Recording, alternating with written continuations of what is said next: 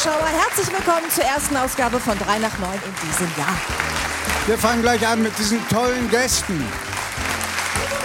Er hat Boxen salonfähig gemacht und ist gerade 60 Jahre alt geworden. Mit beiden Ohren, heiler Nase und unbeschadetem Kiefer ist er heute bei uns. Henry Maske!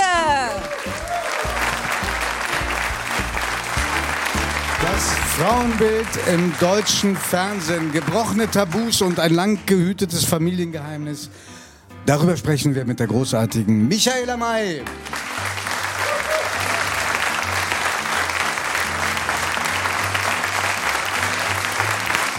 Wechseljahre können auch eine große Chance sein für Männer und Frauen. Warum? Das verrät uns die wunderbare, mehrfache Bestsellerautorin Ildiko von Kürti.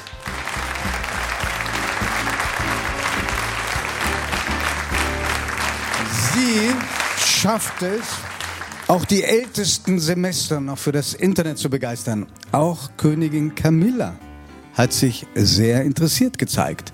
Herzlich willkommen, Dagmar Hirsche.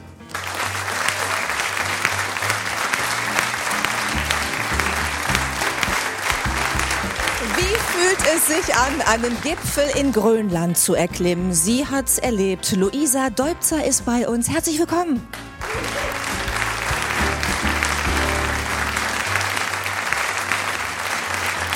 Hunderttausende demonstrieren in diesen Wochen auf den Straßen gegen die Rechtsextremisten. Er ist tief in die Szene eingetaucht und wird uns jetzt davon berichten. Wir freuen uns sehr auf Florian Schröder.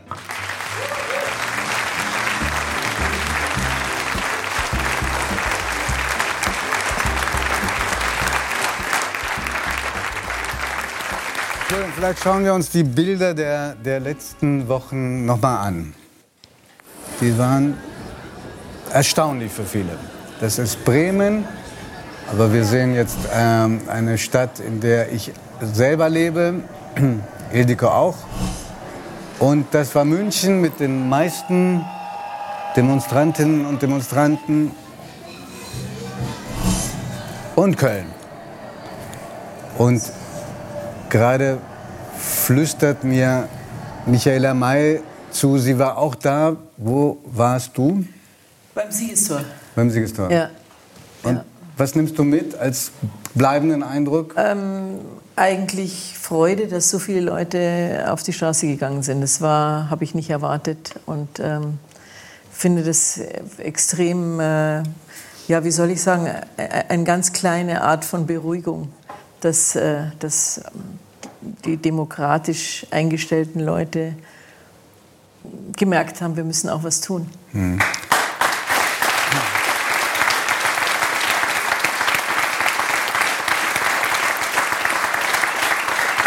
Gab es noch jemand in dieser Runde, der auf der Straße war? Oh, in Frau Hirche, in Hamburg. Und äh, Sie waren auch in, in einem Pulk, wo, wo, es gar nicht mehr weiterging, weil so viele Menschen da ja. waren? Was mich beeindruckt hat, ist, dass es wirklich von ganz klein, ganz kleine Kinder bis ganz alte Menschen es auf die Straße getrieben hat und äh, dass es auch friedvoll war. Also es ist nicht mhm. polarisierend gewesen, die Leute haben nicht gepöbelt, sondern sie haben für ihre Sache eingestanden und ich finde, dann gehe ich auch mit auf die Straße. Das fand ich beeindruckend. Ja. Jetzt würde mich sehr interessieren, weil ich es wirklich nicht weiß, ob Florian mit demonstriert hat. Ich hatte leider keine Zeit, weil ich auf der Bühne stand abends und ich war komplett auf Tour und auf Reisen und konnte deshalb nicht da sein. Ähm, aber ich habe es verfolgt. Und, äh, Wärst du denn hingegangen, wenn du Zeit gehabt hättest? Auf jeden Fall. Ja, ich hatte sogar mal eine Anfrage auf einer Demo zu sprechen. Welcher? Äh, in Mannheim. Mannheim. Ähm, genau, habe es dann aber tatsächlich aus rein logistischen Gründen nicht geschafft, weil ich abends da auf der Bühne stehen musste. Mhm. Aber äh, sonst hätte ich mir auch das überlegt. Und glaubst du, dass diese Demonstrationen etwas Wesentliches bewirken werden in diesem Land? Oder bist du jemand, der eher skeptisch ist? Na, ich glaube, das ist schon ähm, insofern wichtig, weil es eine Bildmacht hat und weil es zeigt, wie viele Menschen ja scheinbar aus dem Nichts heraus plötzlich bereit sind, für etwas auf die Straße zu gehen. Und das scheint mir wirklich das Neue zu sein. Wir haben ja viele Formen von Protesten erlebt in den vergangenen Wochen, Monaten und Jahren. Ähm, und was diesen Protest auszeichnet, ist ja, dass er nicht gegen etwas ist. Er ist zwar formal natürlich gegen Rechtsextremismus, aber im Grunde ist es eine ganz große Bewegung, Bewegung, die das zu schätzen scheint, was uns vielleicht zu selbstverständlich geworden ist, mhm. nämlich Demokratie, Freiheit, all das, worüber wir in all den Debatten, die wir in den vergangenen Jahren gesprochen haben, so wenig geredet haben. Was ist eigentlich das Ganze, was das überhaupt zusammenhält? Und das ist die Freiheit. Nun war, äh, bei, waren bei etlichen Demonstrationen auch Politiker dabei. In äh, Potsdam zum Beispiel unser Bundeskanzler und dann, ich habe auch Christian Lindner gesehen ähm, und andere. Was macht es mit dir, wenn du Politiker da siehst? Findest du das ein gutes Zeichen oder sagst du, was haben die da? Ist eher störend, dass die da sind? Nein, ich finde, das ist die Entscheidung des Einzelnen, ob er zu einer Demonstration geht oder nicht. Und äh, da können Politiker genauso hingehen wie Prominente oder Menschen, die einfach so sich interessieren oder es wichtig finden, da teilzunehmen. Ähm, das ist natürlich ein Bild, klar, aber ich finde es ein Zeichen, auch wenn Politiker sagen, wir sind eben nicht nur die, die die Entscheidung treffen, sondern wir sind dann auch dabei. Weil wir gerade Berlin sehen, morgen auch nochmal eine große Demonstration in genau. Berlin, eine ja. Menschenkette. Genau. Man muss eher, glaube ich, aufpassen, dass, nicht, äh, dass man nicht anfängt, ähm, das Spiel vieler Rechtsextremer zu spielen, die dann behaupten, das sei eine Demonstration oder das sei eine Bewegung von der Regierung, für die Regierung. Das ist Quatsch. Das ist eine Deshalb Bewegung. habe ich nach den Politikern gefragt. Genau. Aber ne, und in dem Moment, in dem wir sagen, nee, die sollen da nicht hin, dann spielen wir schon wieder das Spiel der Rechtsextremisten. Und die versuchen ja, die Geschichte zu erzählen, das ist gesteuert von der Regierung, das sind Menschen, die gehen für die Regierung dahin. Das ist Quatsch. Das hat mit der Regierung nichts ja, vor allem, dass die, dass die Fotos äh, gefälscht sind. Also ja. Auch, äh, man, man, ist äh, einiges gewohnt, aber dass da man in Hamburg äh, mit sehr vielen Experten, da wohnen ja 1,7 Millionen, dass man ein Bild vom Jungfernstieg äh, fälschen kann, das ja. ist auch irgendwie äh, erstaunlich. Aber das ist natürlich eine vorhersehbare Taktik. Und mhm. man hat es ja auch an der Rede von Alice Weidel diese Woche gesehen, dass das rechtsextreme Lager alle, wirklich alle Facetten jetzt ausspielt. Und das ist die ganz klassische Vorgehensweise von Trump, die die AfD jetzt übernimmt oder viele Rechtsextreme übernehmen, nämlich zu behaupten, das Foto sei gefälscht. Sie wissen ja, wovon Sie sprechen. Ähm, das können Sie ja sehr gut, wie Sie damals bei der Trump-Inauguration bewiesen haben, als es halb voll war und Sie Fotos verbreiteten, wo es ganz voll war. Und das ist ja häufig eine Taktik der Rechtsextremen, den Demokratinnen und Demokraten das vorzuwerfen, was sie selber an Manipulation die ganze Zeit betreiben. Mhm. Du bist unter anderem hier, nicht nur um über diese Demonstration zu sprechen, sondern weil du ein Buch geschrieben hast, das äh, verstörend wirken kann. Du hast nämlich über Jahre Menschen aufgesucht, die etwas Böses getan haben. Ähm, und darunter auch einen äh, bekannten österreichischen Rechtsextremisten, ähm, du schreibst früher Neonazi, ich weiß nicht, was er heute ist. Also, er bezeichnet sich als Patriot. Ja, aber also, ich würde äh, es, klang, es klang immer noch so, als ob ja. er ein, ein, ein wütender äh, und mhm. ähm, ein veritabler Neonazi ist. Denn er war auch bei diesem sogenannten Geheimtreffen in einem Gästehaus in Potsdam ähm, einer der Referenten, der Referent, der dieses äh, berühmte, dieses berühmte Migrations Referat gehalten ja. hat, das ja in gewisser Weise Auslöser war jetzt Richtig. für ja. diese Proteste. Den hast du sage und schreibe fünf Jahre immer wieder äh, getroffen. Mhm. Was hat dich an ihm interessiert? Also das Buch Unter Wahnsinnigen beschäftigt sich mit dem Bösen. Das heißt, es war klar, dass es ein äh, Kapitel geben wird über den Rechtsextremismus. Das war essentiell. Und er war mir aufgefallen 2000. Ich, ich erkläre es, damit du es nicht machen musst. Es gibt auch andere Bösewichte. Ja, ganz viele. Einen, ja. Ähm, der mal ein Linksextremist war. Ja. Es gibt Leute, die sich aufs Schlimmste vergangen haben, sexuell. Es ja. alle Facetten. Genau, in diesem Buch. Genau, es ist also ein Buch, das versucht, das zu zeigen, was wir als Gesellschaft als böse bezeichnen. Ja. Und auf den Protagonisten des Rechtsextremismus-Kapitels auf einen der beiden Protagonisten, äh, Martin Sellner, um den es hier geht, ja. ähm, wurde ich 2017 aufmerksam, als er sein Buch auf der Frankfurter Buchmesse vorstellte, wo es zu tumultartigen Szenen kam. Und ähm, er daraufhin ein Video machte, das ähm, mir auffiel, weil es äh, eine sehr, einer sehr genauen Ästhetik folgte. Und daraufhin habe ich Kontakt aufgenommen, weil ich den Rechtsextremismus verstehen wollte außerhalb der Parteipolitik. Wenn man Politiker begleitet, äh, wenn man als Reporter Politiker porträtiert, ist das ein eigenes Genre. Ich glaubte mehr verstehen zu können, wenn ich einen von denen mir angucke, die das machen, was für die AfD das Wichtigste ist, nämlich die Strategie, Gut. den sogenannten vorpolitischen Das hast Raum du gemacht, aber nach fünf Jahren bist du schlauer geworden. Äh, hast du mehr erfahren als das, was du dir ohnehin vorgestellt hast? Ja, sehr viel mehr. Ja. Was ist die für dich die einschneidende Erkenntnis?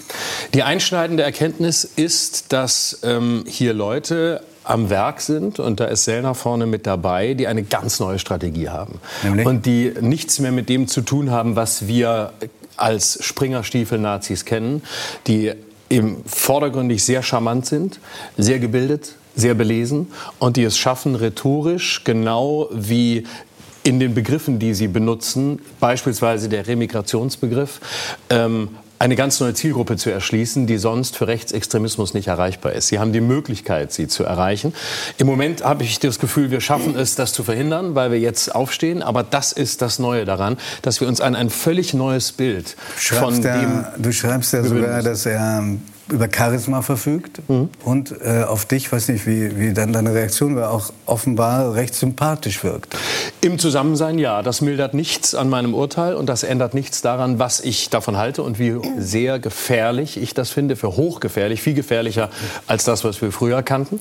Ähm, aber es gehört eben auch, und das ist wichtig, das zu dechiffrieren zur Wahrheit, dass das eben nicht mehr Menschen sind, die einen anbrüllen oder Ausländer rausbrüllen. Sie brüllen naja, das Gleiche, nur sie machen es sie deportieren. Genau, Sie machen es geschickter. Das ist das, was ich sagen will, genau. Aber es und ist ja auch, wenn ich das mal kurz sagen darf, es ist ja auch wirklich sehr intelligent und gleichzeitig perfide und gefährlich zugleich überhaupt diesen Begriff der Remigration genau. zu prägen, wie das äh, Unsagbare plötzlich in einen Begriff packt. Genau.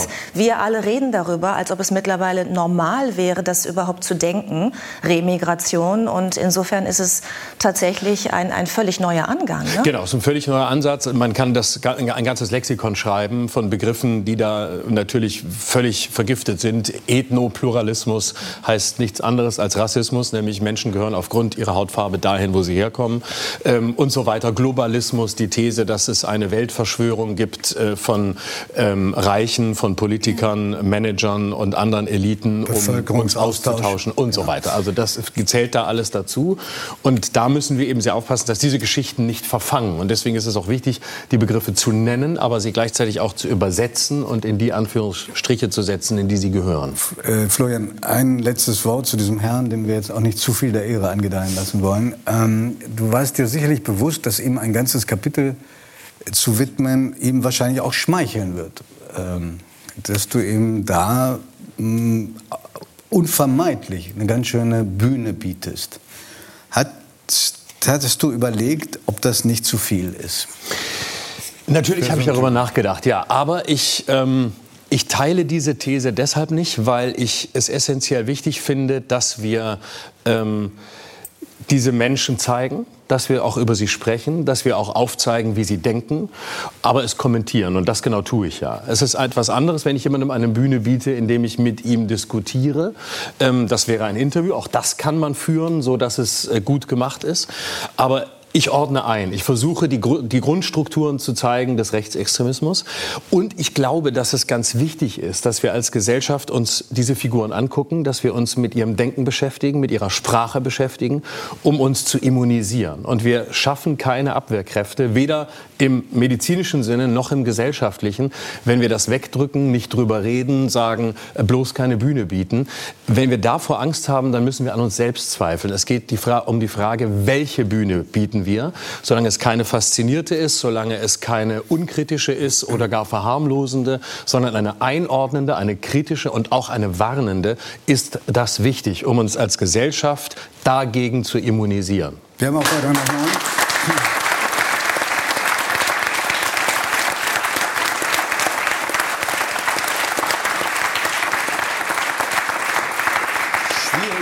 Gratwanderung. Wir haben auch bei 3 nach 9 in der Vergangenheit hin und wieder mal einen Rechtsextremisten gehabt. Mhm. Das ist schon am Ende, muss ich sagen, mehr Werbung äh, für Sie als Kritik an Ihnen. Aber das ist, äh, hängt auch sehr mit diesem Typus von, von Sendung zusammen. Niemand macht äh, irgendwas, ohne dass es auch ein bisschen was mit einem selbst zu tun hat. Warum hast du dich auf die Suche nach dem Bösen gemacht? Das kam zunächst mal daher, dass ich ähm, mich dafür schon immer interessiert habe. Also ich habe mich immer interessiert für Menschen, die in irgendeiner Form sonderbar waren, eigenartig waren, vielleicht auch etwas getan haben, was nicht der Norm entspricht. Das war schon immer mein Interesse. Ich habe mich selber als Jugendlicher sehr stark als Außenseiter gefühlt und habe dadurch die Welt auch als jemand wahrgenommen, der eher von außen nach innen guckt, von draußen guckt und nicht als jemand, der zu einer Gruppe gehört. Und das war ein Grundinteresse. Und ich kam dann in den vergangenen Jahren darauf, weil ich gespürt habe, wie sehr diese Begriffe gut und böse wieder eine ungeheure Renaissance erleben. Mit all ihren Anhängseln wie Freund, Feind, all das, was wir ständig im im, Munde führen. Und ich mich gefragt habe, warum ist das so? Und ich dachte, es gab eine Phase, da war das weniger stark, ausgeprägt. Und dann dachte ich, ich kann jetzt einen philosophischen Essay schreiben über das Böse. Das haben Tausende vor mir besser gemacht. Oder ich tue das, was ich mir wünschen würde, nämlich Menschen anzuschauen, wirklich in die Nähe zu gehen und das aber vor dem Hintergrund dessen, was Psychologie, was Soziologie, was vielleicht auch Philosophie wissen, um es einzuordnen. Das ist eine sehr gute und sehr akademische Erklärung. Aber was hat das mit dir zu tun? Mit mir hat es auch was zu tun. Ich habe auch äh, eine biografische äh, Verbindung dazu. Mein, mein, Vater war ja kriminell. Das heißt, äh, der war im Grunde ein Felix Krull des 20. Jahrhunderts. Das heißt, ein sehr talentierter ähm, Antiquar, der sich aber früh entschieden hat, äh, die Bücher nicht zu verkaufen, sondern sie zu klauen und teurer weiter zu verkaufen. Dafür saß er irgendwann auch vier Jahre im Knast. Das war ein klassischer Hochstapler. Also auch jemand, der in Hotels übernachtet hat, ohne zu bezahlen und solche Sachen gemacht hat. Das war so das, worauf er sein Leben aufgebaut hat. Ähm, übrigens, wie viele der Protagonisten auch meines Buchs unter Wahnsinnigen, einer, der eigentlich sehr talentiert war, wo man sich nur fragt, wieso leitet jemand die Energie darauf, statt auf andere Dinge, die ihn in dieser Gesellschaft eine ganz andere Rolle hätten spielen lassen können. Das heißt, du hast es sehr spät darüber schreiben können, bekennen können, dass du diesen Schatten in, der, in deiner Kindheit hattest. In der Kindheit selbst muss es doch ein Albtraum gewesen sein, von diesem Vater zu wissen. Ja. Ähm, auch wahrscheinlich hast du das Gefühl gehabt, es soll bloß keiner erfahren. Ja, klar, das war natürlich dominierend. Die Scham, genau. die vielleicht auch das Gefühl, jetzt muss ich meiner Mutter helfen. Also, Entschuldigung, darf ich aber fragen, hat dein Vater zu Hause abends erzählt, ich bin übrigens nee. kriminell? Nein, meine Eltern, meine Eltern haben sich scheiden lassen mit sechs Jahren und äh, ich hatte Kontakt zu ihm, bis ich zehn war. Dann brach als du sechs fast. Als ich sechs war, genau. Ähm, und der Kontakt brach ab, als ich zehn Jahre alt war. Den beendete meiner Mutter, was sehr gut war, weil ich meiner Mutter sehr, sehr viel zu verdanken habe, die daraufhin wirklich einen fantastischen Job als, als Mutter gemacht hat und das aufgefangen hat. Ähm, insofern war insofern kein Kontakt da, aber wir wussten eben dann, er war inhaftiert. Wir wussten, dass da, äh, da um, um sein Leben Leben. Und klar, das war natürlich ein riesiges Tabu, weil ähm, die Angst war natürlich immer, man wird dann selbst oder ich könnte so wahrgenommen werden wie mein Vater. Und dann würde man gleich unterstellen, oh, das, der Vater ist, dann ist der Junge das auch. Und ähm, deswegen war das ein Thema, worüber ich mit meiner Mutter sehr offen reden konnte, wofür ich ihr sehr dankbar bin, weil sie auch eine Sprache dafür gefunden hat, das mit mir zu klären und nicht unter den Teppich zu kehren. Aber ansonsten nach draußen war das natürlich ein Tabu. Hat äh, dein Vater versucht, dich zum Komplizen zu machen? Ja, immer wieder. Ja, ja. ja, ja also wenn wir Zug fuhren, äh, dann äh, löste er keine Fahrkarte und sagte dann, äh, du meldest dich jetzt nicht. Du meldest dich nicht, dann, werden, dann geht der Schaffner vorbei, zum Beispiel. Ne, sowas. Ist das aufgegangen? Mm, das ist selten aufgegangen, weil ich lachen musste. Ähm, wenn meine Mutter die Fahrt, für die Fahrt zuständig war, buchte sie mir natürlich eine Fahrkarte. Das war immer nur, wenn ich in, in seiner Obhut war, was er nicht machte. Oder ähm, ich sollte mal auf dem Markt irgendwie irgendwas klauen, Bananen oder sowas. Geh doch mal runter, nimm das mit. Habe ich gesagt, ich habe kein Geld ey, man nimmt das so mit, komm, mach das mal, nimm das mit.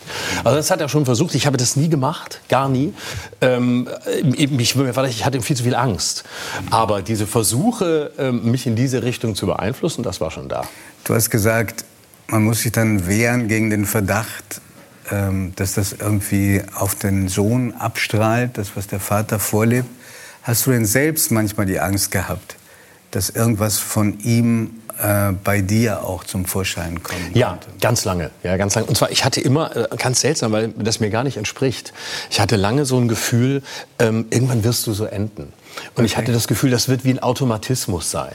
Und ich habe das bei vielen, es hat mir ein Psychologe äh, gesagt, äh, mit dem ich gesprochen habe, im Zusammenhang mit diesem Buch, ähm, der sagte, viele Männer interessanterweise haben eine tiefe Angst, dass sie das Böse irgendwann einholt. Ja.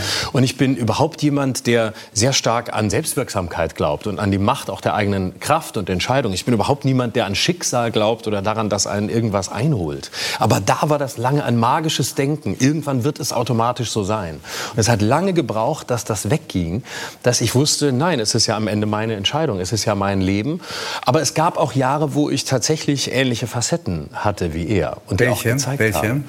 Na, mein Vater war ja im- im Gegensatz zu dem, was er selbst leistete oder bereit war in der Gesellschaft zu leisten, gemessen an seiner Position, die er hatte, war er ja sehr arrogant, sehr eitel und hielt sich ja für eigentlich wohl, hochwohl geboren. Also glaubte, es steht ihm sehr viel zu. Aber er war nicht bereit, das dafür auch zu zahlen, was man zahlen muss, wenn einem viel zustehen soll. Und ähm, ich war phasenweise das auch. Ich war dann arrogant, ich war besserwisserischer. Ich ging mit so einer, Kamp mit so einer Feindeshaltung durchs Leben. Das Leben ist Kampf, äh, die anderen sind Feinde und du musst dich durchsetzen und durchsetzen wirst du dich nur gegen die, aber nicht mit denen. Wann, ab, ab wann ungefähr bist du ein ganz erträglicher, netter Zeitgenosse geworden? Äh, Das hat sich tatsächlich so, äh, als ich ein paar Mal auf die Schnauze geflogen bin, so mit 30 fing sich das an zu ändern, als ich dann... So lange? Ja, bis dahin. Also es gab unterschiedliche Phasen. Ich treffe immer wieder Leute, die sagen, ich war auch vorher oft ganz nett. Äh, Aber es war jetzt nicht immer so. Also es war nicht durchgehend. Ich hatte auch äh, sehr, glaube ich, ganz sympathische Phasen, aber es war immer wieder da. Aber wirklich grundlegend hat sich das tatsächlich erst geändert, als ich so auf die Schnauze gefallen war, dass ich dann in Psychotherapie gegangen bin. Und ähm, irgendwann mein Therapeut den wunderbaren Satz sagte, es geht vielleicht auch darum, von äh, Konkurrenz auf Kooperation umzuschalten. Also zu sehen, Konkurrenz wem gegenüber? Den anderen, anderen gegenüber. Ja, also Auf dass. Menschen nicht nur Konkurrenten und Feinde sind, sondern dass es vielleicht auch etwas gibt, was man Sehr wertschätzt. schlaue Therapeutin. Ja, genau. sagen. Ja. Nun hast du ähm, gemerkt, dass in dir ein komödiantisches Talent steckt, schon relativ früh, weil du so gut Menschen nachahmen konntest. Du bist damit sparsamer geworden, also du machst nicht nur Parodien, aber du kannst herrliche Parodien machen. Ähm, welche der jetzigen Ampelpolitiker stellen für dich einen Anreiz dar, sie zu parodieren? Viele, viele. Außer dem Kanzler, der sagt ja nichts.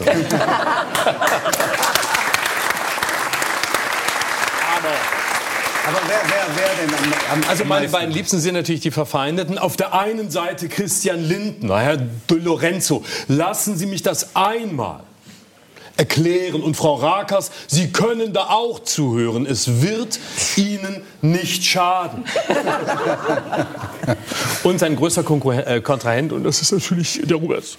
Weil das, ich finde das schön. Ich, ich sehe diese Sendung immer wegen Herrn Di Lorenzo, weil ich diese, ich mag das, wie Sie fragen. Und dass Sie die Menschen nicht wehtun, sondern Sie könnten auch eine Heizung interviewen und die Heizung Eine Heizung,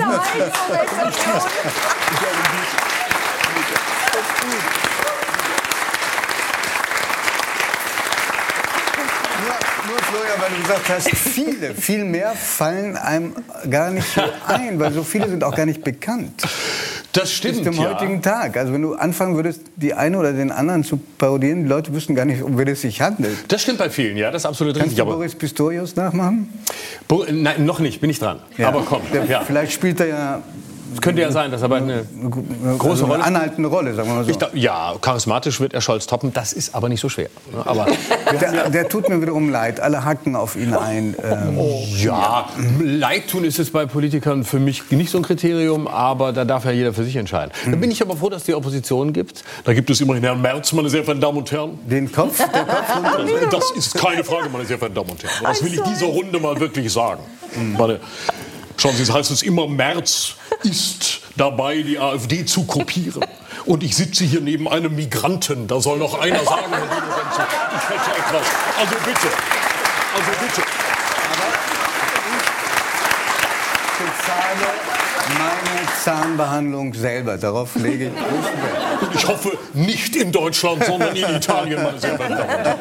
Ja, da, da bist du jetzt bei der anderen Partei. Was mich zu der Frage, was mich zu der Frage führt, ob ähm, du auch eine Alice Weidel ähm, oder einen Herrn Höcke parodieren selbstverständlich. würdest du auch machen? Selbstverständlich. Und nicht das Gefühl, das ist zu viel der Ehre? Nein, das glaube ich ja gar nicht. Das ist nicht zu viel der Ehre. Das, auch das, das, das Schöne am Humor oder das Schöne an der Demokratie ist ja, dass wir, dass wir äh, Satire, Humor, Comedy, all das haben und dass es das Schlimmste ist für jeden autokratischen Führer, Humor, Humoristen und Humor zu haben, weil damit werden sie lächerlich gemacht, damit werden sie außer Kraft gesetzt. Das heißt, gerade die Schlimmsten, über die müssen wir uns erst recht lustig machen, um zu zeigen, was sie für lächerliche Figuren im tiefsten Innern sind, wie gefährlich sie sind, aber auch wie lächerlich sie sind. Und deswegen, und deswegen kann ich auch Ihnen als Alice Weidel sagen, Herr Di Lorenzo, der März lässt Sie hier, aber auch Sie hassen Deutschland und das sehe ich Ihnen an. Das sehe ich Ihnen. Also, Florian, ich sehe, die, die letzte Bundestagsdebatte hast du verfolgt. Natürlich. Mit diesem Satz, der äh, einen auch ein bisschen erschaudern ließ. Ja. Ähm, ich freue mich sehr, dass ich dich in deiner liebenswürdigen Lebensphase kennengelernt habe. es war mir eine Freude, mit dir zu sprechen. Vielen Mir auch. Dank. Danke dir. danke.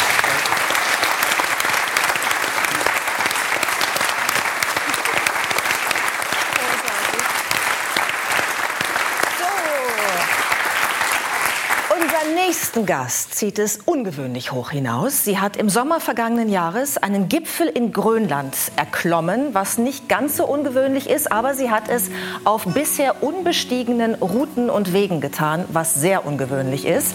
Und ich möchte natürlich jetzt von ihr wissen, stellvertretend für uns alle, ob sie dabei keine Angst hat, um Himmels Willen. Hier ist sie bei uns, Luisa Deubzer. Herzlich willkommen.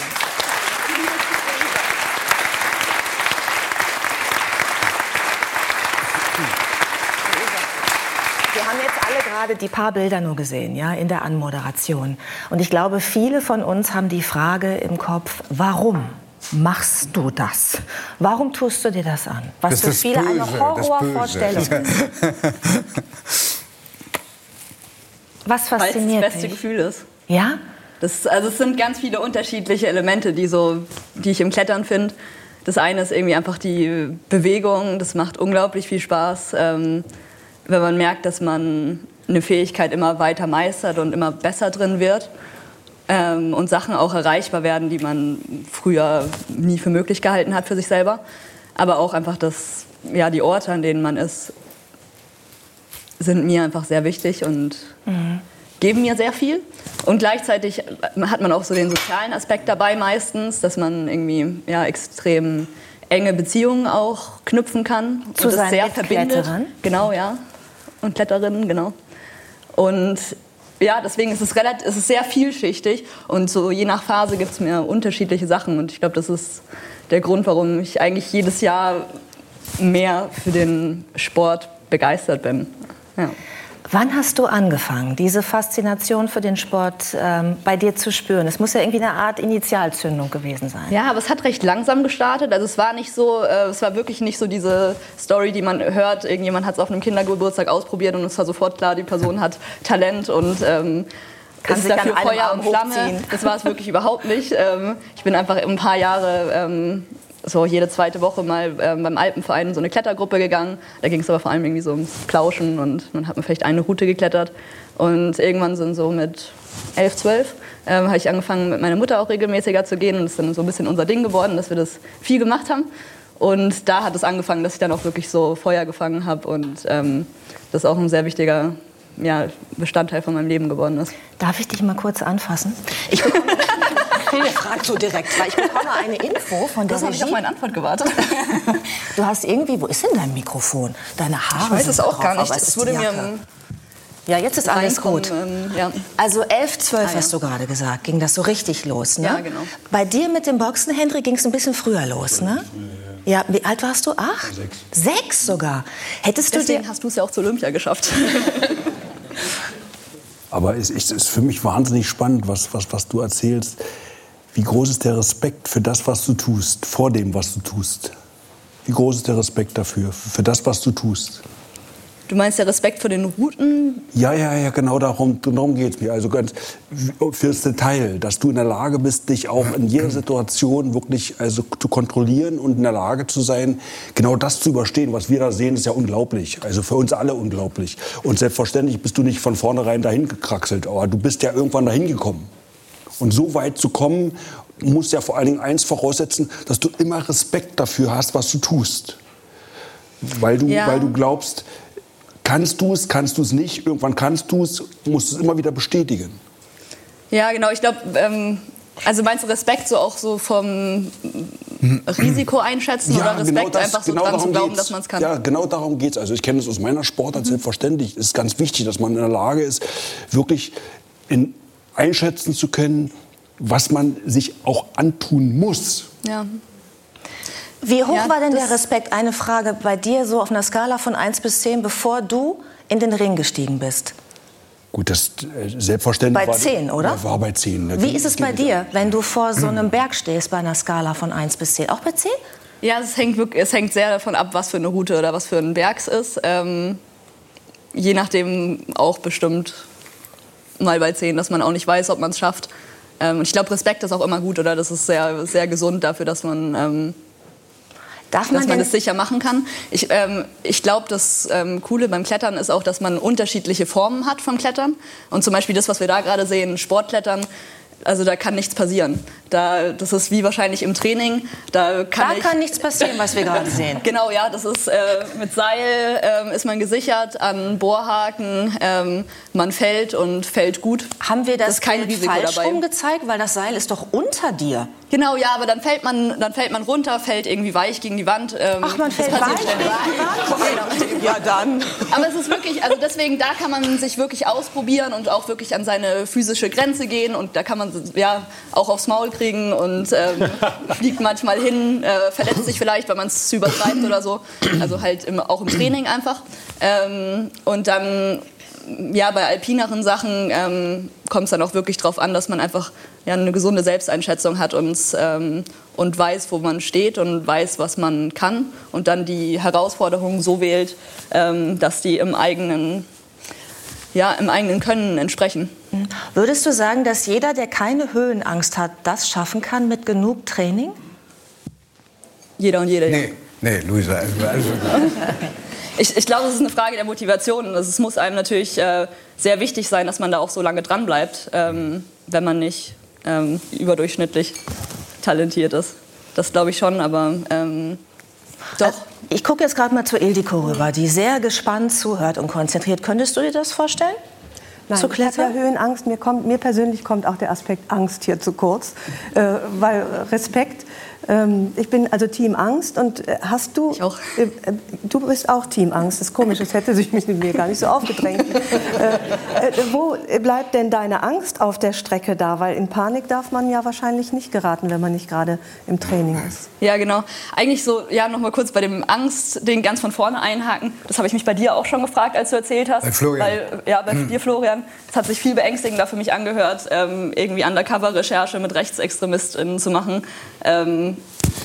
Ist bei mir da genau ist das Risiko, glaube ich, viel höher als bei dem, was ich mache. Ist bei mir genau umgekehrt. Ich habe riesen Respekt vor dem, was du tust. Ich könnte es nie. es Genau, ist für mich eine, auch mit tiefsten Ängsten verbunden, an so einer Wand zu sein. Ich habe einmal für meine Sendung, äh, musste ich mal, sollte ich mal so eine Häuserwand runterlaufen. Das kann man ja auch machen. Ich habe es nicht geschafft. Ich habe diesen Schritt darüber obwohl hinaus du angeseilt warst. oder? obwohl alles sicher war und das war mega professionell. Aber ich hatte in der Konferenz gesagt, das ist meine größte Angst. Ich habe ich es nicht hingekriegt. Das, ich habe einen inneren Widerstand. Ich schaffe das nicht. Das ist total. Florian, das, total das genau, üben wir das mal zeigt- gemeinsam. Nein, da kannst du sowas. Fürchterlich. Was ist denn mit Michaela May? Würden Sie sich das trauen? Also ich habe auch wahnsinnige Höhenangst. Ich gehe sehr gern in die Berge, aber schon wenn es so ein, eine Gratwanderung ist, wo es rechts und links äh, so runtergeht, ähm, gehe ich manchmal auf allen Vieren. Das schaffe ich kaum. Und da wird es mir schwindlig und äh, also meine Angst wäre unermesslich. Ich war einmal als Kind, mein Vater, meine Eltern waren äh, Kletterer, nicht so wie Sie, aber die waren alpin sehr hoch unterwegs. Und es war einmal eine Stelle, und mein Vater hat gesagt, da seile ich dich jetzt an. Das war so ein Dobel oder wie man das nennt, so ein Kar, wo man so drüber steigen musste, wo es so 200 Meter runter geht. Und ich habe angefangen so zu zittern und ich habe gesagt, ich gehe nicht mehr weiter, ich gehe nicht mehr weiter. Und dann äh, hat er sein Seil genommen und hat mich rübergezerrt. Und von da an wollte ich nie mehr wieder in, in diese Art von Gefahr mich begeben. Das war Verständlich. Aber ist es eine Begabung, keine Höhenangst zu haben? Oder hat die jeder? Also ja, ich komme gleich zu deinem Punkt. Ich glaube, das war dann wahrscheinlich auch in dem Moment ähm, nicht so das, was du gebraucht hast, um deine Angst zu überwinden. Das hatte ich wahrscheinlich Ähm, das hat dann wahrscheinlich auch dazu geführt, dass, so, dass sich danach verschlimmert hat. Ähm, ich glaube, das, was wir gerade aufgemacht haben in der Runde, zeigt eigentlich auch ganz schön, ähm, dass alles Gewöhnung ist. Das, womit wir oft zu tun haben, macht uns generell weniger Angst und man kann sich an Dinge gewöhnen. Ich persönlich habe viel mehr Angst vor Rechts RechtsextremistInnen ähm, als vor ja, Gefahren Bergen. Ähm, und ich glaube, ähm, das, was du meintest, wir haben Ich- alle unterschiedliche, Giovanni, ja, wir haben alle unterschiedliche Voraussetzungen. Ähm, so Startvoraussetzungen. Manche Leute kommen irgendwie extrem schmerzbefreit an die ganze Sache ran. Die müssen eigentlich eher diesen Respekt erst lernen ähm, und lernen, das mit der Zeit ein bisschen langsamer zu machen. Ähm, einfach auch wegen den objektiven Risiken. Und dann gibt es aber auch Leute, die erstmal mit sehr viel Respekt und Angst dahin kommen, das aber langsam mit Gewöhnung überwinden können. Und ich komme ganz sicher von der Seite. Aber also du, ich hatte... Ich, ich, ich sage das deswegen, Ja. weil ich habe immer gedacht, ich habe keine Höhenangst. Ja. Und dann habe ich eine Wanderung gemacht, die für dich jetzt ein Witz wäre, aber es ging steil rechts runter. Und links war aber Wand. Also insofern war es objektiv gesehen nicht, nicht gefährlich. Und ich merkte, dass die Angst in einem hochkriecht. Mhm. Und, ähm, und auch ich hatte den Impuls, nicht weiterzugehen. Das wollte ich aber Ja, von vor meiner... allen Dingen, du kriegst ja in dem Moment, wenn zum Beispiel so ein Seil ist, wo du dich festhältst und denkst, es ist ja ein Seil da, festhalten und es ist noch so ein schmaler Steig. Aber ich, da, meine Fantasie geht dann so weit, dass ich denke, was ist, was ist jetzt, wenn die Hände auslassen? Mhm. Und das, diese Vorstellung, dass die Hände jetzt auslassen, wird dann so stark, dass die Angst einsetzt. Ja, Eine meine Frage war, ob das, ob das angeboren ist, diese Angst. Ich glaube schon, also es ist ja auch was, was wir als Menschen zum Überleben brauchen, oder? Höhenangst ist was total Normales. Das hat uns ähm, evolutionär betrachtet davor ähm, geschützt, jede Klippe runterzuspringen, äh, so als zu fallen. Ähm, ich glaube, was entscheidend ist dabei, ist, dass man an sowas sehr ähm, sich langsam rantastet und in, in dem Fall mit dem Seil vielleicht das einfach ein paar Mal macht, mit ähm, Seil an der Hand, wo der Abgrund nicht direkt daneben ist, sondern wo man so gerade noch in seiner Komfortzone ist, wo man vielleicht merkt, ah, das ist mir jetzt gerade ein bisschen unangenehm, da spüre ich schon so ein bisschen die Angst, aber das, ich habe das noch voll im Griff. Und dann macht man es so oft, bis sich das langweilig anfühlt. Luisa, ich muss da mal einen neuen Aspekt mit reinbringen in die Diskussion. Ähm, ich habe auch schlimme Höhenangst und kriege auch wirklich Schwindel, wenn ich die Bilder sehe. Aber was ich am allerschlimmsten fand, waren die Bilder äh, von der Art und Weise, wie ihr übernachtet. An stimmt. der Felswand. Und vielleicht können wir uns das mal angucken. Und du erzählst uns, was passiert, wenn es Nacht wird und man noch mitten im Aufstieg ist. Ähm, offensichtlich braucht man Alkohol, das kann ich verstehen, ehrlich Der ist gesagt. normalerweise nicht dabei. Ja, was ist das da? Erklär uns das mal. Genau, das ist ähm, ein sogenanntes Porter Ledge. Das ist eigentlich, normalerweise kann man vielleicht auf Felsbändern in der Wand schlafen, wenn die Wand zu steil ist und man keinen Vorsprung hat, um drauf zu schlafen, nimmt man sich selber das Bett mit und kann das da hinhängen. Ähm, das macht es insofern eigentlich fast entspannter, als dass man keinen Stress hat, dass man ins Dunkel kommt und dann im Dunkeln weiterklettern muss oder abseilen muss, sondern man kann dann da einfach vor Ort ähm, Lager aufbauen quasi und schlafen. Das Wort entspannt trifft die Lage voll und ganz. Ja. Was ist denn, wenn man da mal auf die Toilette muss? Jetzt mal ganz praktisch nachts. Ja, also muss ich auch ständig, ich habe einen schlechten Schlaf. Ähm, dann kann man sich da so ähm, quasi an die Kante von dem Porter Ledge ähm, stellen und auf Toilette gehen. Also die Mitkletterinnen liegen dann da und schlafen und man selber steht so an der Kante. Genau. Ähm, wir haben Man dazu, pinkelt nicht aufs Porter Ledge. das ist gut. Ja, Das ist gut. Auf jeden Fall gut. Ja, weil wir haben da, wir haben ja so ein bisschen recherchiert, ne, wenn wir wussten, du kommst und so, so ein bisschen Internetrecherche, was gibt's so alles für, für Skills und Überlebenstipps. Und wir haben was gefunden im Internet, das ist jetzt nicht von dir, von einer Expedition, aber wir würden es dir gerne zeigen. Äh, Das ist nämlich ein Vorschlag, wie man auch das große Geschäft in so einer Situation, Achtung, Triggerwarnung, Augen zu, wer zart beseitet ist, äh, wie man auch das große Geschäft in so einer Situation meistern kann. Äh, möglicherweise. Ja, also äh, die Kletterin äh, setzt sich, also stellt sich jetzt auf, äh, über den Partner. Er hält den Gefrierbeutel an die richtige Stelle. Und jetzt wird es besonders schön, weil er möchte Verpackungsmüll reduzieren und saugt noch mal die Luft raus. Das war, man muss jetzt erklären, das war nicht äh, echt, echt, äh, Ich echte wollte, Ex- oder? ja, d- das wollte ich jetzt gerade fragen. Wir können es nicht so richtig einordnen. Macht man das so in genau so, ja. Trainings oder ist das ein, ist das ein Gag? Nee, völlig, völlig normal, genau so macht man das. Völlig normal. Nein, natürlich äh, es versucht man normalerweise, sich so viel Raum zu geben, äh, wie man sich geben kann auf so zwei Quadratmetern. Ähm, ja. Okay, wir wollen nicht weiter ins Detail gehen. Wir haben jetzt alle sowieso schon Bilder im Kopf. Aber, aber hier muss man sagen, also das, nicht, dass wir der Obszönität bezichtigt werden. Das war kein echtes äh, Extrement, was wir da gesehen haben. Ja? Es war entweder ein Kuscheltier oder ein Franzbrötchen. Genau. Haben wir bei näherem Hinsehen gedacht. Ja, richtig. Ähm, äh, was wir in dem Film auch gesehen haben, es war jetzt ein Mann und eine Frau. Ne? Die Grönland-Expedition, die ihr gemacht habt, das war ein Frauenkader. Äh, warum macht es Sinn, äh, in einer Gruppe von Frauen zu klettern und nicht in einer gemischten Gruppe? Ja, ähm, erstmal, weil, man, weil es extrem selten ist, dass man überhaupt die Gelegenheit hat, mit so vielen Frauen ähm, alpin klettern zu können, weil im Alpinismus Frauen einfach doch noch ja, recht in der Unterzahl sind. Und also ich, ich kletter auch in gemischten Teams und ich habe auch sehr gute ähm, männliche Seilpartner, darum geht es überhaupt nicht.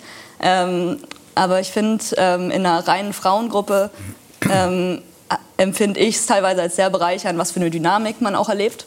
Ähm, und also ich glaube, es hat ganz verschiedene Gründe. Das eine ist, ich habe das Gefühl, man kann einfach sehr offen auch mit Schwächen umgehen. Und im besten Fall trägt man das auch in so gemischte Teams rein. Und also ich, ich habe immer das Problem, dass ich nicht Ja. so krass generalisierend und diese Klischees aufmachen will. Aber ich glaube, manchmal ist es trotzdem wichtig, so gewisse Tendenzen ähm, bei Genderrollen, die wir alle gelernt haben, dann auch drüber zu reden. Weil, weil es es leichter macht, mit denen umzugehen und die vielleicht auch zu verändern. Also deswegen sprechen wir jetzt einfach mal ein bisschen klischeehaft. Ja, genau. Gibt es denn Unterschiede zwischen Männern und Frauen am Berg, was Ängste angeht, was Mut angeht, was Respekt angeht? Ja, Oder ich- würdest du sagen, nein? Ich glaube, dass äh, sich das, was wir in der Gesellschaft auch sehen, vielleicht da auch einfach ähm, widerspiegelt, dass für Männer vielleicht auch gesellschaftlich erwartet ist, dass sie Ängste weniger zeigen, was teilweise, glaube ich, auch extrem ähm, behindernd ist ähm, für die Männer und da an Frauen nicht so die gesellschaftliche Erwartung herangetragen wird, mutig zu sein, können wir das vielleicht eher verbalisieren. Aber ich glaube, so von dem ähm, Angstempfinden selber gibt es keine Unterschiede. Ähm, das, ich glaube, den Unterschied, den wir vielleicht so sehen, teilweise auch im Niveau, ist einfach auch noch historisch gewachsen, weil es viel weniger lange schon ähm, viele Frauen gibt, die den Sport machen.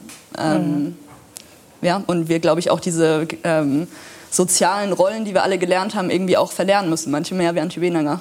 Ähm, ich glaube, dass Frauen, dass es Frauengruppen in dem Kontext auch extrem bereichernd einfach sind, ähm, weil man sich auch austauschen kann untereinander und weil man dann auch feststellt, ah, das sind Erfahrungen, die mache jetzt nicht nur ich, sondern die habt ihr auch alle gemacht. Vielleicht liegt es gar nicht nur an mir. Ist es leichter, mit, äh, mit Partnerinnen oder Partnern zu klettern, die man gut kennt oder Ja. die man nicht gut kennt? Doch schon, ja. Ja? Ich glaube, dass es extrem wichtig ist, auch einfach offen sein zu können, wie man sich an dem Tag fühlt, auch über Ängste reden zu können. Ähm, dann weiß die Person vielleicht auch, ähm, was man in dem Moment braucht, ob man gerade irgendwie gepusht werden muss oder ob man eher gerade braucht, ähm, ja, dass man einfach auch wieder zurück kann vielleicht und ähm, das jetzt nicht macht. Ja. Wie ist es denn, wenn man am Berg und bei so einer Expedition merkt, dass man jemanden nicht mag? Hat man da äh, niedere Instinkte?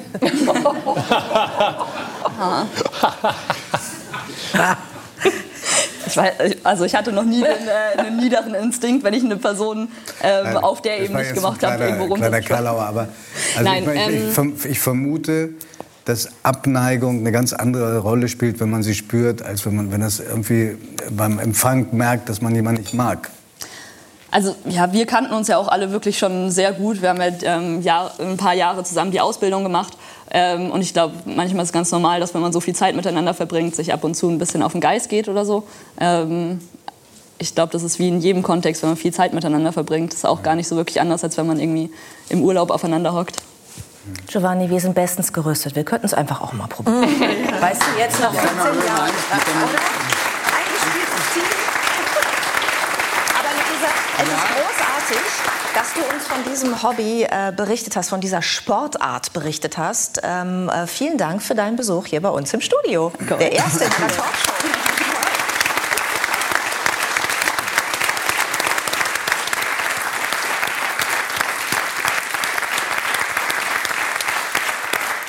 Michael, ich freue mich. 20 Jahre warst du nicht mehr bei 3 nach 9. Ähm, ich äh, bin irgendwie nicht so unbedingt ein Fan davon, jeden zu duzen. Aber wir duzen uns, weil wir uns vor 32 Jahren fast kennengelernt haben bei der Demonstration gegen Rechtsextremismus und Fremdenfeindlichkeit. So schließt sich der Bogen wieder. Mit den Kerzen, ne? Ja, ja. ja Lichterkette. Ähm, ich bin neugierig geworden. Warum? Also der Film scheint ja einen ziemlich ernsten, dramatischen Hintergrund zu haben. Also entdeckt eine Frau, dass sie nach vielen Jahrzehnten äh, betrogen wird. Äh, warum regt dich der Titel auf einer, eines Fernsehfilms, der am 16. Februar zur besten Sendezeit in der ARD läuft? Ja, erstmal habe ich mich gefreut über dieses Drehbuch, weil es endlich mal wieder ein Stoff war, der, der sich eigentlich nur mit, mit dieser Altersstufe beschäftigt, ohne dass jetzt noch ein Sidekick von Jugendlichen rein muss oder sowas. Es ist zwar, spielt die Tochter meiner Freundin mit, aber also im Film. Ähm, und, und ich glaube, es ist wirklich ähm, ein Film, mit dem sich ganz viele identifizieren können, nicht nur in dieser Altersstufe, in der ich jetzt bin, sondern es geht um Beziehungen, um Partnerschaften und was passiert, wenn man schon eine Weile zusammen ist, was einfach jedem passieren kann, dass es irgendwann auseinandergeht oder man plötzlich feststellt, ähm, äh, da war schon lange was, was ich gar nicht registriert habe. Und es ist auch ein Ausgang dieser Geschichte, der eben nicht so dieses Glück äh, der im Titel ist, äh, der das anders interpretiert, der Ausgang. Und, und mich stört einfach, dass wir ähm, da ein bisschen degradiert werden oder so eine Geschichte auch ein bisschen als Lore-Roman äh, verkauft wird. Ich will mein Glück zurück. Das hat auf jeden Fall was von, von etwas, ich habe nichts gegen Unterhaltungsfilme, aber es hat was von, ja, das ist jetzt ein nettes kleines Filmchen übers hast du, Glück. Hast du das Gefühl, dass diejenigen, die darüber entscheiden, wie ein Film heißt, dass die gewisse Triggerwörter äh, suchen. Ja. Welche sind das? Also Glück Also das offenbar? ist Glück, das ist Traum, das ist Herz. Äh, Schmerz auch? Schmerz nicht, Schmerz ist negativ, aber immer Glück, Traum, äh, Liebe, Liebe, Hoffnung. Herz, Hoffnung. Hoffnung, ja. Das kann man vielleicht auch alles zusammenmischen. Aber ich habe zum Beispiel eben und, und vor drei Jahren einen Film gemacht, Zurück zum Glück. Also, und jetzt heißt es, ich will mein Glück zurück. Ich kann sowas in meiner Vita, ich will, kann meine Vita gar nicht bedienen, weil die Arbeitstitel waren immer andere. Und es ist wirklich schrecklich. Ich habe in einem, in einem Jahr zwei Filme gemacht. Der eine war eine Geschichte von einer Sennerin auf der Alm, die die Steuern nicht bezahlt hat. Wo der Steuerberater kommt und, ähm, äh, und da hieß die Sennerin und, und, und dann Steuer für zehn Jahre verlangt mit, mit Günther Maria Halmer. Der hieß die Sennerin lange und dann hieß er eine Sennerin zum Verlieben. Kurz im selben Jahr habe ich einen Film gemacht über eine Nonne, die sich entscheidet, ob sie ins Kloster geht oder ob sie doch äh, die weltliche Liebe vor, bevorzugt. Mit der Anna Brüggemann, ein auch sehr ernstzunehmender Film. Tolle Schauspielerin auch. Ja, der hieß Luisas Lächeln und der hieß dann eine Nonne zum Verlieben. Ich hatte also in einem Jahr eine Sennerin zum Verlieben und eine Nonne zum Verlieben. Schreib das mal in deine Vita.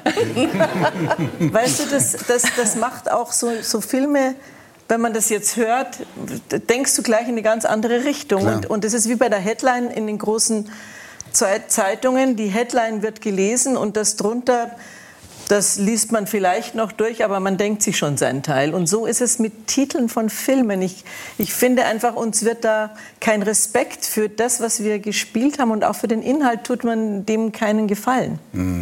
Das ist immer das Argument, es schaut keiner an dann, wenn Okay. nicht Glück vorkommt. Aber ich glaube, dass man das Publikum da einfach für dumm äh, verkauft. Also äh, Glück, Herz, Schmerz. Nee, Herz, Schmerz nicht. Glück, Herz, Liebe. Ähm, wer, also nur für Traum, Traum, Traum. Ja, Traum, sehr wichtig. Der Traum noch, ähm, so für die Laien, die uns, äh, die wir sind zum Teil und die uns zuschauen. Wer entscheidet denn über die Titel? Also diesmal sind wir wirklich auf die Barrikaden gegangen. Meine Partnerin in dem Film, Angela Roy, und ich, wir haben äh, Vorschläge gemacht für den, weil der Titel, der Arbeitstitel, äh, den gab es schon. Äh, Glück ist eine Entscheidung, auch nicht gerade Wollte ich gerade sagen. Aber das ist ganz wild. klar. Und das, wir fanden auch das nicht so gut und haben gedacht, ah, jetzt gibt es einen neuen Titel, sehr gut. Aber das wurde, das, das geht dann an den Produzenten. Der Produzent hat gesagt, ich habe es an die Digeto gegeben und die Filmverwertungs- und das Filmproduktionsfirma. ist die große Firma, die dann letztendlich entscheidet über Titel. Die schauen dann und dann sagen die ja irgendwie, aber es muss schon irgendwie Glück drin sein.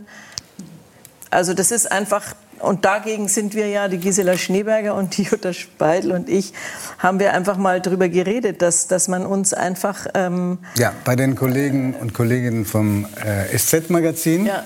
Und da ist eine, als Überschrift eine Zeile genommen worden von dir, äh, die lautete, das Frauenbild im deutschen Fernsehen ist unterirdisch. Also das, die, die, dieser Befund bezieht sich offenbar nicht nur auf die Titel, auf die Titelauswahl, sondern auch auf die Rollen, auch. die äh, Also Schauspielerin Film nicht, da habe ich Glück gehabt. Das ist wirklich auch mal wirklich ein, eben ein Film, wo man sagt, dass, ähm, da, da ist, das, das, ist das Ende schon allein ist nicht immer wieder, es muss nicht gut ausgehen. Ähm, es gibt einfach in unserer Altersklasse, und da hat die Gesine Kruskowski auch schon Change the Picture, eine große Kampagne gestartet, dass man einfach wir Frauen, die wir aus der 68er Generation kommen, die wir alle Tabus gebrochen haben, die wir, die wir ähm, äh, einfach eine, eine andere Frauen, ein anderes Frauenbild heute darstellen wie noch unsere Mütter und Großmütter. Dass, äh, dass es da andere Stoffe zu erzählen gibt, sehr, Was sehr sind oft. denn das für Rollen, die euch angeboten werden? Für die, die nicht jeden Tag lineares Fernsehen gucken. Ja, wir haben das da auch erzählt. Das sind, es sind einfach, meistens geht's los, dass eine Frau, der Mann stirbt und jetzt muss die Frau kämpfen.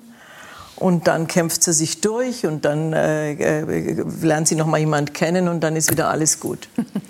Also der Kampf und der Weg einer Frau. Ähm, bin eine starke Frau. Ich kämpfe mich durch äh, durch das Minus. So, solche meistens immer am Anfang gibt es ein ein Drama, dass der Mann stirbt. Also das ist mir bestimmt vier, fünf Mal angeboten worden. Und wenn man dann so Geschichten sieht, wie das in Amerika unsere Kolleginnen wie, wie Meryl Streep, was die für Geschichten spielen, wie Frances McDormand, äh, Three Billboards oder, oder, oder Brücken am Fluss oder es, es, gibt, es gibt diese Filme auch, aber einfach finde ich viel zu wenig. Es gab jetzt einen, einen, einen, Kinofilm, der mir wahnsinnig gut gefallen hat, ein Zwei-Personen-Stück für, für Senta Berger und Günther Maria Halmer. Weißt du noch? Kann ich sehr empfehlen. Ähm, aber dafür wird kaum Reklame gemacht. Äh, das, ich, ich, ich, ich finde einfach, wir müssen viel mehr, viel, viel mehr erzählen dass, oder, oder zeigen, dass auch unsere Geschichten bestimmt auch Leute interessieren, die in einer anderen Altersgruppe sind. Ich Ja. habe zum Beispiel gerade jetzt Rosalie Thomas getroffen beim Cirque du Soleil, übrigens ein super Zirkus. Kurz Gerade- erklären, wer das ist. das ist eine junge Schauspielerin, sehr erfolgreiche Schauspielerin, die gesagt hat, ach, ich bin so froh, ich habe gerade dein Buch gelesen und ich höre so gerne Podcasts von, von, von euch, aus eurer, aus eurer Generation, weil, weil da so vieles erfahren wird und, und er- erfahren wurde, was wir noch nicht kennen. Und es interessiert mich so. Und dann habe ich, ich habe mich wahnsinnig gefreut, weil, weil äh, ich glaube, dass unsere Geschichten, die wir erzählen, die wir ähm, schon mehr Jahre auf dem Buckel haben und schon äh, einiges hinter uns an, an Gräben und an Höhen, dass die genauso interessant sind für eine andere Altersgruppe.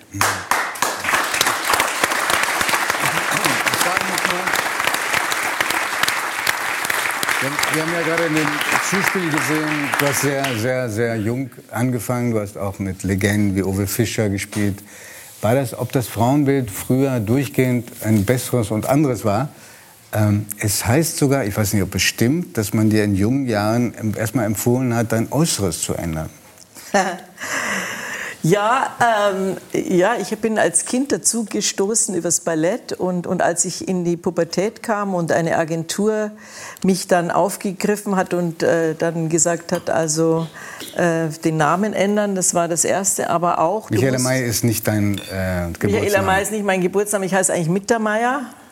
Und dann Auch haben die gesagt, das ist zu Name. bayerisch. Ja. Da wirst du Volksschauspielerin, willst du das werden? und das war natürlich auch noch, dass Rosi Evi und Heidi Mittermeier sehr bekannte Skifahrerinnen und Olympiasiegerinnen und so weiter waren und man immer gefragt hat, ob ich auch Skifahre und ob ich eine Schwester wäre von diesen drei. Das war aber nur der Seit. Ja, also man hat das Mai MAY dann rausgenommen und, ähm, und Michaela wollte ich dann, weil ich hieß eigentlich Gertraud. Und Gertraud, die Speerwerferin, es war mir zu germanisch, das, ich mochte den Namen nie. Also ich finde, find, ja. es hätte Schlimmeres gegeben. Ja, egal. Aber das Schlimmere noch war, dass die Agentur damals gesagt hat, ähm, also wenn wir jetzt den Namen ändern, dann ändern wir auch deine Nase. Und dann habe ich gesagt, wieso? Dann haben sie gesagt, ja, schau mal im Spiegel, du hast keine Filmnase. Du hast da hier so einen Huckel. Und, ähm, und äh, die Filmnase, wenn man im Profil ist, müsste man das zweite Auge besser sehen. Und die, sie verdeckt das Auge. die, so ein bisschen, also es im, im Profil wäre besser, ich hätte so eine, also gerade oder vielleicht sogar so eine kleine Stupsnase als diese Hexennase, sage ich jetzt mal. Und dann äh, wir haben die mich nach, damals gab es noch nicht so viele plastische Chirurgen. Da gab es einen Spezialisten in Essen. Ich wurde also dann nach, musste nach Essen fahren und habe da in dem Wartezimmer das, so eine Broschüre gesehen, wie das gemacht wird. Und, und damals wurde das hier so aufgeschlitzt und dann so hochgeklappt und dann abgeschraubt und, wieder, und dann wieder so angenäht. Und man hat das auch gesehen. Also ich habe das bei den beiden Beispielen, die mir die Agentur gezeigt hat, habe ich mir gedacht, nee, das, so will ich jetzt nicht aussehen. Und dann war mir das irgendwie auch zu grauslig und bin erst wieder mal nach Hause und habe da gerade mit einem sehr bekannten Regisseur zu der Zeit gedreht, der gesagt hat, äh, Franz Peter Wirth, der, ein Bayer, Urbayer, der gesagt hat, na Madel, das machst du nicht. Wenn du das machst, dann spielst du bei mir nimmer. Du bist ja kein Model, du bist der, du bist der Charakter, hat er gesagt. Und Charakter bist du geblieben. Michaela. Ich wollte dich gerne noch auf etwas ansprechen. Wenn du mir allerdings sagst, dass du darauf keine Lust hast, dann respektiere ich das. Ähm, du hast vor knapp zwei Jahren ein Buch geschrieben. Das hast du während der Corona-Zeit geschrieben. Das Buch heißt Hinter dem Lächeln.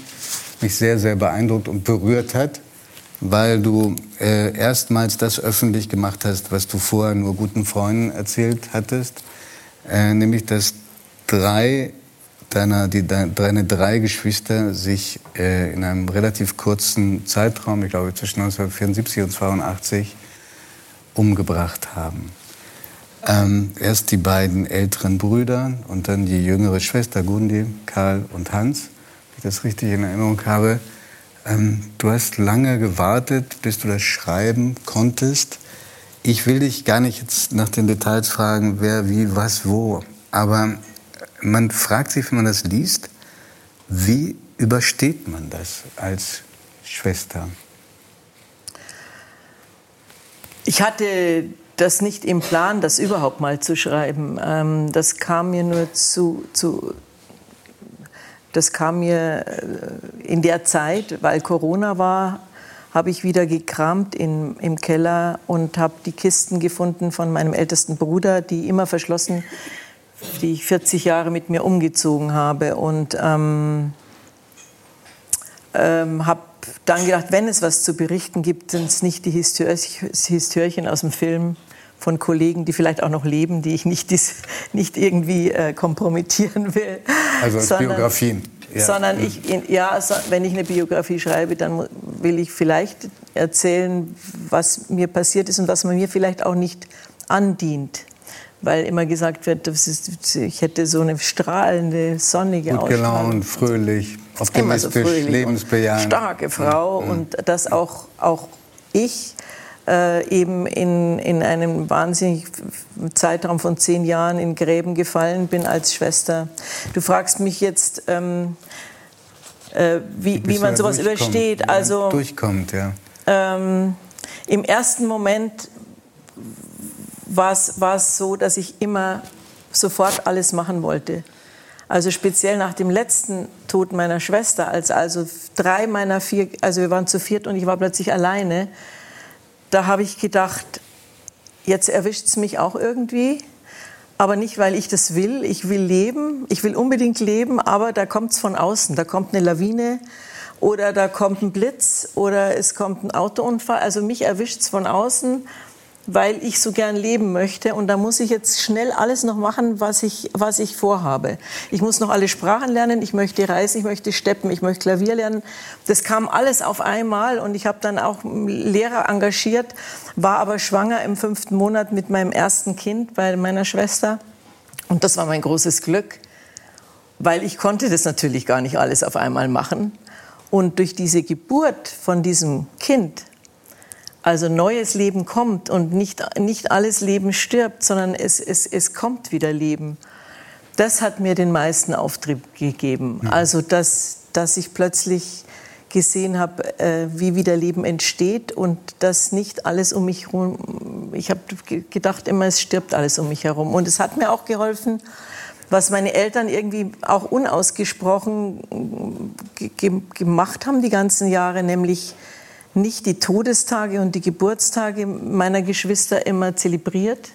Immer wenn ich gesagt habe, heute ist aber der Geburtstag vom Hansi oder so, meine Mutter gesagt, ja, ich weiß schon, ich weiß schon, geh mal lieber zum Malen. Meine Mutter hat sehr gern gemalt oder lass es ruhen. Dieses nicht ständig Aufkratzen der Wunden des Verlustes, das hat mir auch ganz stark geholfen, dass man das in eine Schatulle legt, denn, denn den Schmerz jeden Verlust des von einem, äh, einem sehr engen Menschen, den trägt man in sich sein Leben lang. Mhm. Aber wenn man das immer wieder, immer wieder in dieser Trauer und in diesem Mitleid ergeht, dann versäumt man äh, die Gegenwart und das Schöne, was jetzt gerade schön ist. Also, also einfach das sehen, lernen wieder, was ist schön, warum bin ich hier, was möchte ich hier und die, die schlechten Dinge nach Möglichkeit weg, wegräumen oder, oder die, die Straße einbiegen, wo die Sonne scheint. Und eben damit, äh, damit äh, glaube ich, kann man ähm, den, den Verlust äh, ein bisschen ausgleichen und, und wieder mit Freude und auf Neues schauen, neugierig bleiben, Neues entdecken wollen. Das ist, glaube ich, so, was mein Buch anscheinend auch vermittelt und was mir die Leute eben so sagen, es wäre für sie so eine Art Handbuch, wie man, wie man darüber wegkommt. Ja, das, das war gar nicht mein, mein Bestreben, aber wenn das so ist, dann freut mich das wahnsinnig und ich, ich kann allen nur sagen oder, oder raten, die, die gerade im Moment oder schon längere Zeit mit so einem Verlust herumlaufen, äh, dass sie dass es wegsperren und sie haben es eh gefühlt und gespürt und spüren es noch. Aber wichtig ist Augen aufmachen, Ohren aufmachen, das Herz aufmachen und das sehen, was, was einem ein kleines Lächeln auf der Straße alles geben kann.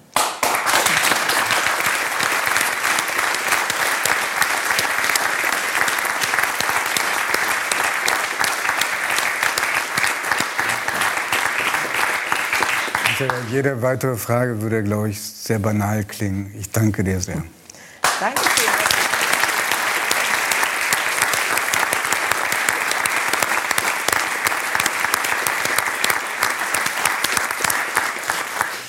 So, Themenwechsel. Wir kommen jetzt zu einem Gentleman in der Runde, zu dem Gentleman in der Runde. Ich will damit nicht sagen, dass Giovanni und Florian keine sind, aber bei ihm war es tatsächlich der Kampfname und er war damit unfassbar erfolgreich, skandalfrei und äh, was wir heute auch noch feiern wollen, äh, nicht nur diese wunderbare Karriere, sondern auch seinen Geburtstag und zwar nachträglich, denn er ist äh, im Januar 60 Jahre alt geworden. Henry Maske ist da.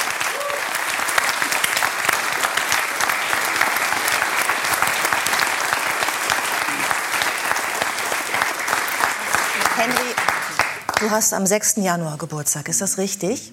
Das heißt, du bist Steinbock. Mhm. Ich bin auch Steinbock. Ich auch. Sie sind Steinbock. Und bist du Steinbock oder Wassermann? Das wussten wir nämlich auch nicht. Du bist am 20. Januar. Ja, ne? Und in einigen Horoskopen bist du Steinbock und bei anderen bist du Wassermann. Was möchtest du denn gerne sein? Wassermann. Ah. Also nicht so ungut, aber ich bin lieber Wassermann. Du bist lieber Wassermann, vielleicht auch deshalb, weil man Steinböcken, Sie können ja mal überlegen, ob es auch für Sie gilt, Folgendes äh, nachsagt.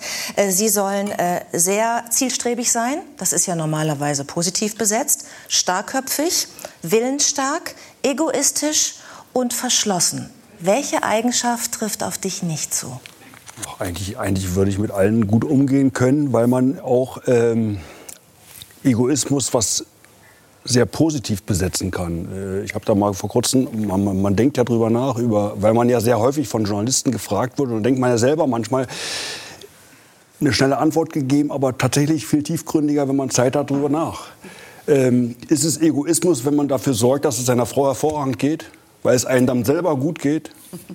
Ist doch Egoismus, oder? Und ist es negativ? Aber von dem Egoismus kann man dann ja profitieren. Ja, das meine ich ja. Das ist ja ein guter ist, ich find, Das meine ich ja. Das ist, ist, Egoismus ist doch nichts Negatives. Also wenn ich so, wenn ich so auch mit mir selber manchmal radikal war, weiß ich genau, das hilft mir. Denn eins wissen wir alle: Niederlagen sind nicht sexy. Mhm.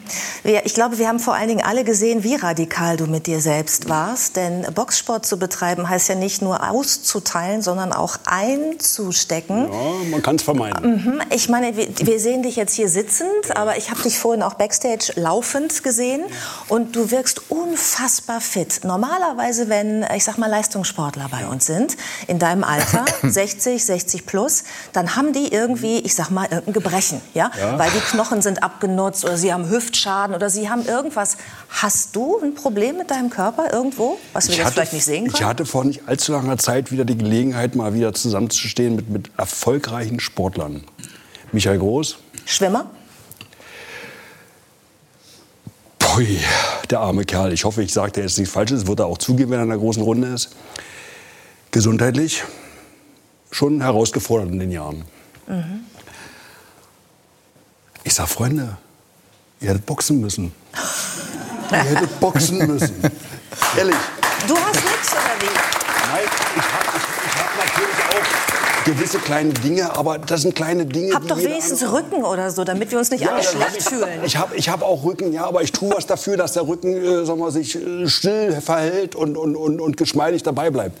Äh, nee, also ich habe großes Glück.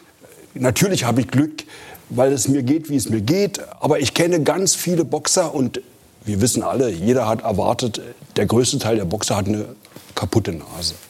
Ist ja nur ein ganz, ganz sim- simples Klischee. Die meisten, die ich kenne, haben nie eine gebrochene Nase gehabt. Hattest du mal eine? Ich hatte auch keine. Ich finde auch, du hast eine Fernsehnase. Ich weiß nämlich seit gerade eben, was das ist. ich kann dein Nase. anderes Auge sehen, so von der Seite. Oder? Nee, was ich, was ich nur sagen will, unser Sport ist selbstverständlich herausfordernd, selbstverständlich ist der hart. Deswegen war ich ja da bei dem Thema respektvoll. Bei, ja? dem, bei, bei Luisa. Ja, weil ich kann ja die Sache, ich muss sie ernst nehmen und zwar wahnsinnig ernst. Und so wie du es beschreibst, so nach dem Motto, ich hänge ja da an den Seilen, und was soll mir passieren? Ich sage, na super. ähm, ja, bei, mir ist auch ein Ringrichter, wenn es gefährlich wird, dann hält er die Hand hoch und sagt er Feierabend, Schluss aus. So ist es ja nicht. Ja? Erstmal möchte man ja nicht aufgeben müssen, weil man es vielleicht nicht kann, sondern man möchte es ja beherrschen. Ja, und bei uns ist es genau das Gleiche. Und du hast da einen Gegenüber, was genau das gleiche Ziel hat. Er möchte nämlich genau dasselbe wie du. Er möchte gewinnen. Und er ist felsenfest davon überzeugt, er hat einen Plan. Und da stehen zwei wirklich sich gegenüber und irgendwie schafft es der eine, den anderen klarzumachen, Freund, du bist heute nicht dran. Ich bin derjenige, der hier ist. Und das, das ist bei, bei Amateuren dreimal drei Minuten, das ist ein harter Kampf in der kurzen Zeit. Und bei Profis maximal zwölf Runden, dann hast du theoretisch, aber auch praktisch mehr Zeit. Aber die Prinzipien sind sehr identisch. Ja? Und die sind ja beide sehr qualifiziert, extrem hochwertig und sind davon überzeugt, dass sie gewinnen können, haben auch ihre Strategie, haben ihren Plan. Und dann müssen sie unter Umständen bemerken, dass der andere irgendwie in, im Laufe Fragen stellt, die können sie nicht beantworten und die finden sie doof und dann werden sie unsicher und dann fangen sie an, sich mit selber, sich selber zu beschäftigen. Ich sage mal die simple, die, die, so wie Psychologie im Boxsport auch sein kann im Spitzenbereich. Und dann kriegst du auf einmal das Problem, dass du merkst, ach du Schande, du hast den Faden verloren. Der führt dich jetzt hier. Du bist jetzt nicht mehr derjenige, der es in der Hand hat. Jetzt in unserem Gespräch oder beim Boxen? Nee, ich bin immer, ich bin, ich bin immer noch, ich bin immer noch in der Situation des Sports. So. Und, und, und, und, und so bist du in der Situation herausgefordert. Und damit hast du ständig auch vor allen Dingen in der Vorbereitung den Respekt für die Sache zu wissen, zu haben, was kommt auf dich zu. Du hast tausend Fragen, du kannst eigentlich keine wirklich beantworten, erst wenn es soweit ist, dass du da drinnen stehst. Vorher kannst du die nicht beantworten, auch nicht klar. Henry, ist echt schwierig. Weil ähm, du sprichst ja gerade sehr bildlich. Vielleicht können wir mal ein paar Bilder zeigen und mal gemeinsam zurückblicken auf deine Karriere, weil das hört sich jetzt so nach so einem Dialog an, bei dem man ganz viel Respekt hat. Also es war, ging ja schon auch zur Sache. Ne? Wir, wir gucken mal rein. Bitteschön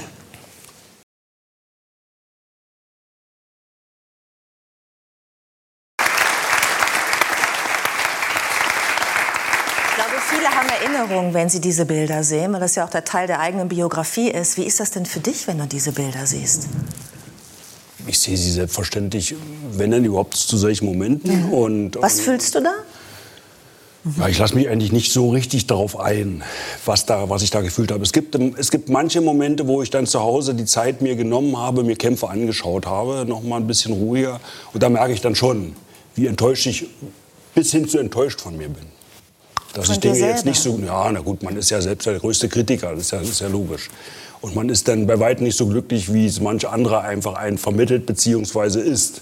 Ja, und wenn man das dann sieht, denkt, warum hast du denn das wieder und das wieder Das ausgelassen? ist so typisch Steinbock übrigens, dass du jetzt darüber sprichst, was alles irgendwie nicht gelaufen ist. Weil ich meine, wir haben gerade deine größten Erfolge gezeigt. Ne? Ja, das habe ich, jetzt- das habe ich jetzt nicht bezogen auf diese Bilder, die ich da Ach so, gesehen habe. sondern- okay, gut. Hast du eigentlich, wenn du im, im Ring gestanden hast und gekämpft hast, hast du da eigentlich manchmal Mitleid gehabt mit deinem Gegner? Nein, also Mitleid. nee, das Also ich stelle mir da so vor, dann hast du da jemanden und du merkst, der ist mir irgendwie gar nicht gewachsen und jetzt habe ich zu und jetzt ist, liegt der da und ist K.O. Denkt man dann, oh schade, jetzt habe ich, oder jetzt habe ich bisschen zu doll zugehauen, hätte ich vielleicht ein bisschen weniger oder so? Nein, nein, Nee? nein. Also erstmal ist klar, da stehen sich zwei gegenüber und beide, äh, und beide haben die Pflicht, sich bestmöglich vorzubereiten. Natürlich, da kommen bei, bei, bei großen Turnieren äh, Leute zusammen, wo das Niveau von beiden nicht messbar und trotzdem vorhanden ist. Ja? Äh, Sehr großer Unterschied. So, und dann dann hast du relativ schnell auch äh, die überzeugende Kraft, den anderen zu zeigen, dass er hier als Verlierer rausgehen wird. Ich kann aber nicht sagen, dass ich jetzt noch mal äh, irgendwie noch mal und noch mal und noch mal, um es noch so überzeugend zu bringen, dass er es auch gespürt hat. Ja, also das, das liegt mir eigentlich nicht. Das habe ich auch. Ich habe mich auch außerhalb des Ringes nie geprügelt, nie Gut für die anderen? selbst, nee, ich hatte, ich, nee, ich muss gestehen, ich hatte auch Respekt davor. Ich mochte das auch nicht. Man weiß nicht, was da einem passieren kann. Ich habe relativ früh verstanden, wenn ich die Handschuhe aufhabe, dann ist es Sport. Dann gibt es Regeln, die hat man einzuhalten und dann wird das genauso gemacht. Und im besten Falle fair.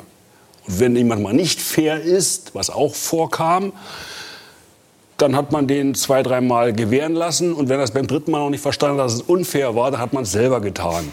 Und ihn dabei ganz genau in die Augen geschaut. Das werde ich nie vergessen. Da war ich mittlerweile Mitte, Anfang Mitte 20 und wir waren auf Kuba bei den besten Leuten. Und da steht der Kubaner dir gegenüber und haut dir immer wieder mal ein Tief. Und da denke ich, Freund, das war jetzt kein Zufall, das war gezielt.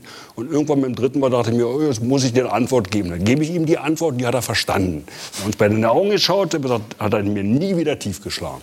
So kann man Dinge dann auch klären. Hat dir nicht auch mal ein Kubaner ins Ohr gebissen? Das kam auch schon vor. Einmal, einmal kam es vor, vor, vor Wut, weil Alcides Sagara, sein äh, Trainer, das ist ein wirklich großartiger Trainer gewesen. Und ich glaube, das war, ich war einer für ihn, den er besonders im Fokus hatte, weil ich sehr speziell, ich hatte gegen keinen seiner Boxer weder im Training noch im Wettkampf verloren. Und dann hat er irgendwann jemanden mal entwickelt, der tatsächlich für mich eine hervorragende Antwort war und ich keine für ihn hatte. Aber es ist ein anderes Thema. Und er erwartete von seinen Sportlern das Höchstmaß und den Sieg. Und ich habe glücklicherweise auch diesen, Gomez hieß er, ähm, ja, bis hin zu deklassiert. Und äh, seine Verzweiflung brachte ihn so weit, ähnlich wie Tyson seinerzeit, dass er mir ins Ohr biss, aber nicht mit den Folgen. Es ist also nicht es, er hat nur ein bisschen worden. geknabbert. Herr Maske, ähm, es gibt eine, eine Begegnung, die wir vielleicht hier zur Sprache bringen müssen. Nämlich Michaela May hat den größten Boxer aller Zeiten, nach Henry Maske natürlich, ähm, mal kennengelernt, nämlich Muhammad Ali. Und wie, hat, wie, wie, wie haben Sie den in Erinnerung behalten? Haben Sie reden können miteinander? Also ich hatte einen Freund, der auch Boxer war und der hatte Karten für, ich glaube, der hieß Richard Dunn. Äh, 1976 war einmal ein Kampf in München. Und, äh, und danach wurden wir gebeten, in Backstage zu gehen, weil er da die Leute kannte. Und, und ja, dann stand er am Eingang, er hatte die Handschuhe schon aus, aber noch diese Bandage irgendwie rum. Und äh, ja, ich war total naiv und bin hin und habe gesagt, irgendwie, Sie sind für mich der Größte. Er hat auch gewonnen nach fünf Runden oder so. Und dann hat er gesagt, Sie verstehen was vom Boxen. er hatte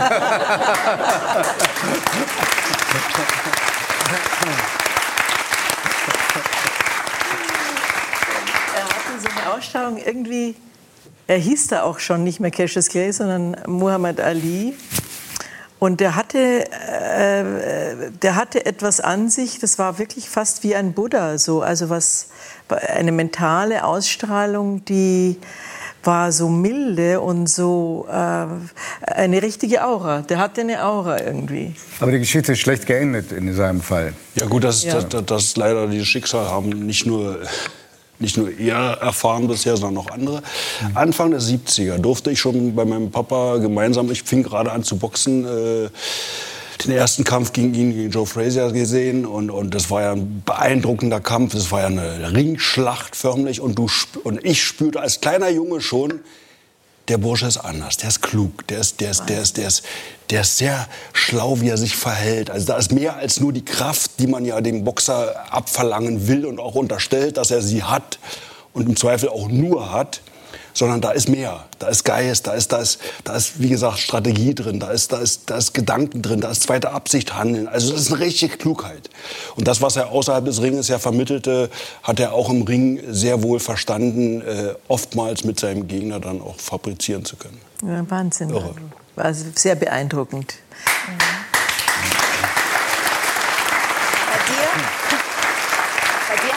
immer gesagt, dass es nicht nur die Fäuste sind, sondern vor allen Dingen auch dein Kopf, der die, ähm, der die Kämpfe gewinnt. Aber ich glaube, es gehörten, wenn ich mich richtig beschäftigt habe mit deiner Biografie, auch ein paar, ich will nicht sagen Zufälle, aber ein paar Begebenheiten in deinem Leben dazu, die immer wieder die Weichen so gestellt haben, dass du auch beim Boxen bleibst. Denn du hast mit acht Jahren, mit sechs Jahren angefangen, wolltest aber als Kind auch mal aufhören. Warum? Ja, es, unseren, unseren Sport darf man erst mit zehn Jahren, zumindest war es immer so, äh, mit zehn Jahren äh, wettkampfmäßig betreiben. Und die drei Jahre sind ja als Kind eine unfassbar lange Zeit. Ja. Und dann kommen andere, die einfach elf, zwölf oder 13 oder 15 sind und mit denen man ja schon lange trainiert und kommen von Wettkämpfen nach Hause und man sieht natürlich nur die Sieger. Ist ja klar, die Verlierer sieht man nicht und äh, man will ja da auch hin. Und äh, dann hatte ich irgendwann äh, noch ein halbes Jahr vor mir. Ich sagte, noch ein halbes Jahr, ich habe keine Energie mehr dafür. Ich, hab, ich will nicht mehr. Ich gehe woanders hin und ich, da, wo ich heute schon Wettkämpfe betreiben kann. Und das mache ich nicht. Und mein Trainer hat mit meinem Papa zusammen einen, einen Deal gemacht und wir haben, die haben es geschafft, glücklicherweise mich bei der Stange zu halten. Und äh, am Ende durfte ich sogar drei Monate bevor mein zehntes Lebensjahr begonnen hat, die ersten zwei Wettkämpfe machen. Hat man eine Sonder äh, Klausel für mich geschaffen, weil ich der Qualität schon entsprach, das durchführen zu können und habe auch die ersten beiden Kämpfe gewonnen. Äh, meinen dritten, meinen ersten mit zehn habe ich dann verloren. Mhm. Ähm, also insofern hatte ich diese Hürde schon mal genommen. Was ich aber wirklich sagen kann, ist, es war vorhin so ein schönes Thema. Äh, Frau May, wie Sie sagten, äh, die Älteren, die Reiferen, man ist ja immer jüng, man war ja irgendwann mal sehr viel jünger. Das ging uns ja allen so. Äh, und dann gab es ältere und reifere. Und ich habe da schon immer sehr hingeguckt, wie haben sich erfolgreiche verhalten, wie haben sich erfolgreiche, die mal erfolgreich waren, danach verhalten und habe immer geguckt, wo kann man sich was abschauen oder was sollte man besser lassen. Mhm. Was sollte man denn besser lassen? Naja gut, das, das gibt genügend Dinge, die man, die man lassen kann und auch im besten Falle auch muss. Äh, aber abschauen kann man schon äh, ganz eine Menge von, von älteren Leuten äh, und nicht immer der Meinung sein, dass man Dinge definitiv anders machen sollte. Mhm. Äh, manche Dinge sind schon da, die haben, die haben so viel die haben so viel Basis, wo du sagst, das sind, das sind, das sind Eigenschaften. Schmeling hat mich total beeindruckt.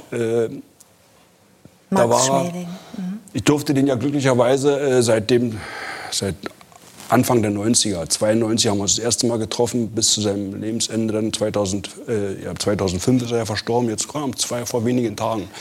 Es ist wieder 2. Februar war es gewesen, ne? 2. Februar. Äh. Und, und ähm, der sagte irgendwann zu uns, oder zu mir, sagte Henry. Ist heute, ne? 2. Ja. Februar. 2. Februar ist Haben heute. wir's. Dann ist es heute, ja. Ähm, da sagt er zu mir, weißt du was, Henry, mit 91 habe ich mit den Seilspringen aufgehört. Mit 91. 91. 91 Jahren.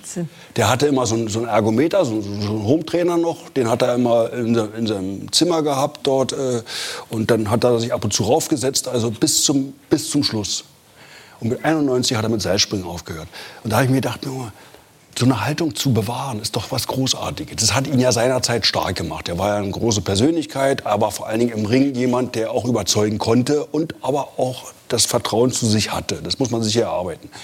Und da dachte, und so ist mein Eindruck gewesen, das Einschätzen, der hat sich was erhalten, was ihn immer stark gemacht hat, auch wenn er es nicht mehr muss. Und das ist gut. Es tust ist, du das auch Es ist jetzt? gut, das zu belassen. Und so geht's mir. Weil ich mir natürlich die Frage stelle, welche Energie habe ich immer wieder aufs Neue, jeden Tag. Und jetzt mal ganz ehrlich, Training macht keinen Spaß.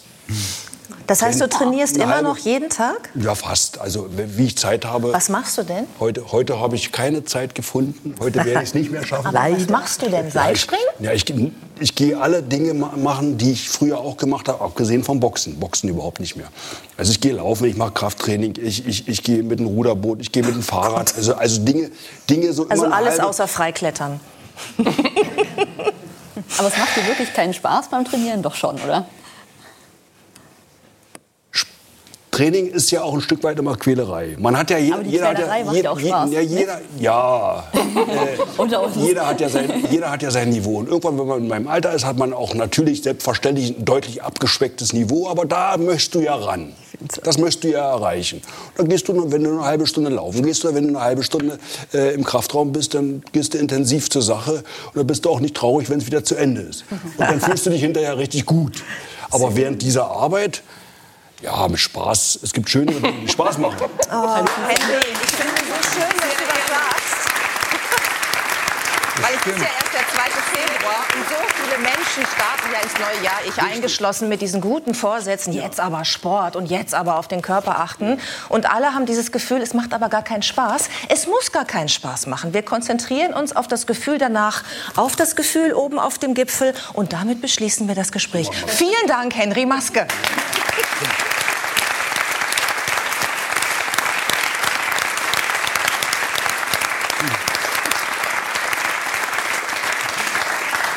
Meine Damen und Herren, Sie werden jetzt eine Hoffnungsträgerin kennenlernen, denn Dagmar Hirche bringt selbst den digital unbegabtesten Menschen auf der Welt bei, wie man ein Smartphone bedient, wie man sich im Internet zurechtfindet. Insofern ist das ganz große Lebenshilfe, die wir jetzt leisten werden.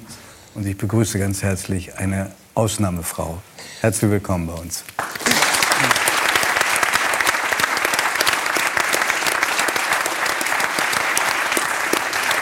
Sie haben einen Verein gegründet, Wege aus der Einsamkeit heißt er, ein gemeinnütziger Verein. Sie haben bis heute, wenn ich das alles richtig verstanden habe, ungefähr 300 äh, 30.000 äh, Menschen, die schon ein bisschen älter sind, ähm, äh, beigebracht, äh, Dinge, von denen viele denken, die muss doch kein Mensch lernen. Das ist doch sowieso sowas von klar.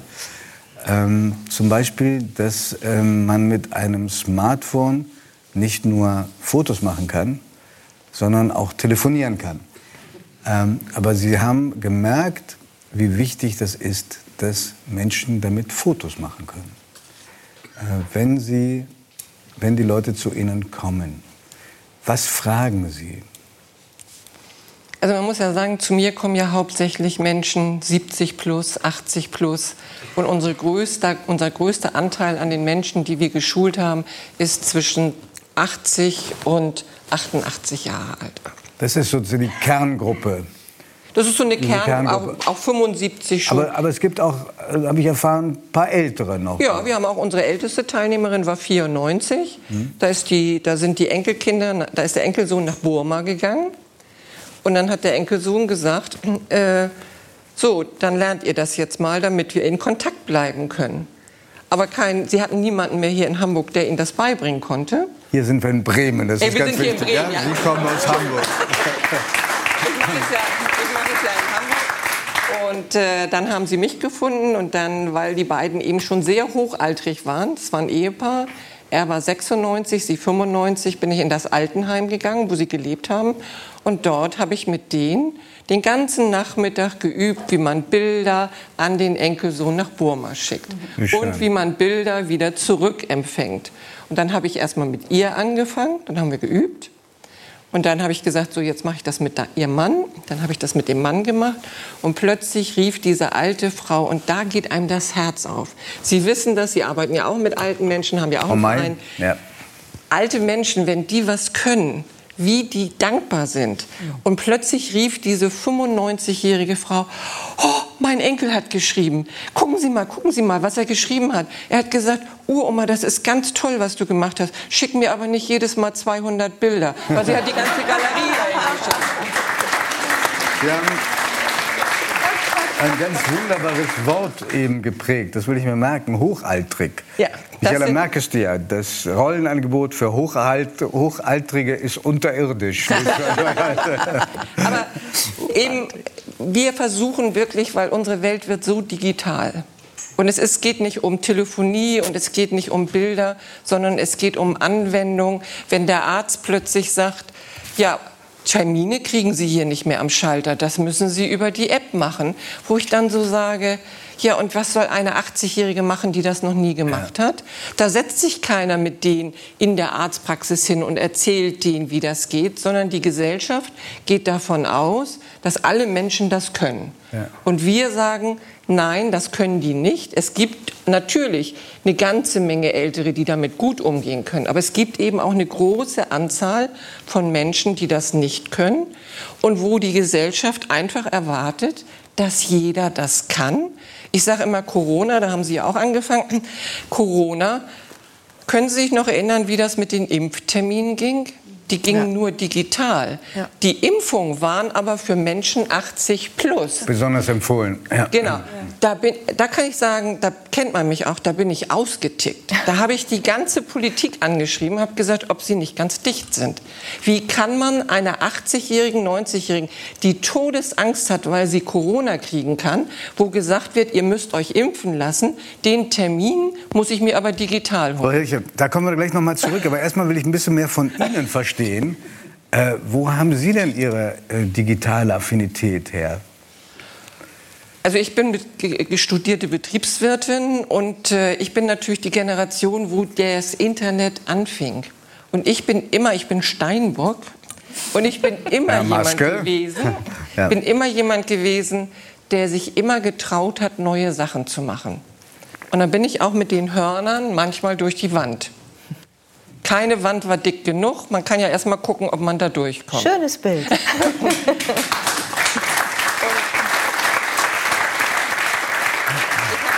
Ich habe in einer Firma gearbeitet, wo EDV eingeführt wurde. Und jeder, der in unserer Generation ist, weiß ja, was damals EDV bedeutete. Ein Keller voller riesiger Geräte. Nicht wie heute. Und dann wurde jemand gesucht, der das einführt. Und dann hat mein Chef mich angeguckt und hat gesagt, würden Sie das machen? Und habe ich gesagt, ich habe keine Ahnung, aber her mit der Aufgabe. Ich mache das. Und dann habe ich auf Knöpfe gedrückt und habe geguckt, was passiert. Ja, und so, ich habe nie Angst vor irgendwas gehabt. Ich mache. Dinge und dann gucke ich, man kann ja nicht das Internet löschen. Das glauben ja immer viele alte Menschen, dass sie das Internet löschen können. Man kann es nicht löschen, man kann höchstens was kaputt machen. Und wenn man in einer Firma ist, gibt es irgendjemand immer, der das reparieren kann. Ähm, Ja, manchmal gar nicht Äh, so Sie- schlecht, wenn Sie man haben- das Internet löschen kann. vor, vor allem, Sie haben gerade gesagt, ähm, die, die, die, also diese alten Menschen, älteren Menschen, ähm, bekommen dann eine Aufforderung, der sie gar nicht nachkommen können, weil niemand ihnen das beibringt. Ich glaube, der häufigste Weg, wie sich ältere Menschen mit digitalen Geräten äh, halbwegs auskennen, ist, dass Enkelkinder oder Kinder ihnen versuchen, was beizubringen. Ich muss zu meiner großen Schande gestehen, dass bei den Versuchen ähm, meiner armen Mami die, das, das äh, Handy beizubringen seinerzeit, ich manchmal vor Wut hätte heulen können. Ähm, und ich vermute, ich bin nicht der Einzige, der die Geduld verloren hat. Also erstmal möchte ich sagen, wir haben ganz viele alte Menschen, wo die Kinder und Enkelkinder gar nicht mehr in der Stadt leben, wo die selber sind. Das ist einfach gesagt, zu sagen, das machen die Kinder und Enkelkinder. Wenn die aber in der Welt verteilt sind, ist das schon mal sehr schwierig. Ja. Und dann sage ich immer, ich bin in der ganz großen glücklichen Lage, dass mein Vater 95 und meine Mutter 88 beide noch leben. Ich bin die schlechteste Trainerin für meine Mutter. Für die, Mut, für die eigene Mutter ist Für die schwer. eigene- Ja. Auch so. Es ist, man muss Michael einfach- May sagt auch, es geht, geht in Es ging mir auch so mit meinen Eltern, dass ich äh, ja selber auch so schlecht, also sie, sie sind besser äh, in, in der Materie, aber ich war da auch noch nicht die richtige Lehrerin, aber meine Eltern waren in einem Pflegeheim, wo es dann auch einen Computerkurs gab und ähm, eben auch die eingeschult wurden und ich das nicht machen musste. Zum Glück, ich hätte auch keine Geduld. Gehabt. ich, schäme mich heute, ich schäme mich heute noch dafür, dass, ihr- dass ich da die Geduld verloren habe. Aber man muss immer sagen, für uns, unsere Eltern sind ja die, die uns alles beigebracht haben. Ja. Und plötzlich können die irgendwas nicht. Und was empfehlen Sie dann? Was sollen die dann ihren Dann Kindern sage ich, immer, sagen? dann sag ich immer, entweder, wo ich dann immer sage, Mensch, dann sag doch mal deiner Tochter oder deinem Sohn, wenn der keine Geduld hat und sagt, Mensch, Mama, das habe ich dir doch schon dreimal erklärt. Dann antworten Sie doch Ihrem Sohn oder Ihrer Tochter, dir habe ich hundertmal erzählt, wie man Schnürsenkel zumacht. Und ich bin immer geduldig gewesen. Und heute doch. ist mein Smartphone mein Schnürsenkel. Das heißt, wenn ich dich hundertmal das gleiche frage, bitte antworte mir geduldig, so wie ich dir geduldig erklärt habe, wie man die Schnürsenkel Sehr zumacht. gute Antwort. Sehr, sehr gut.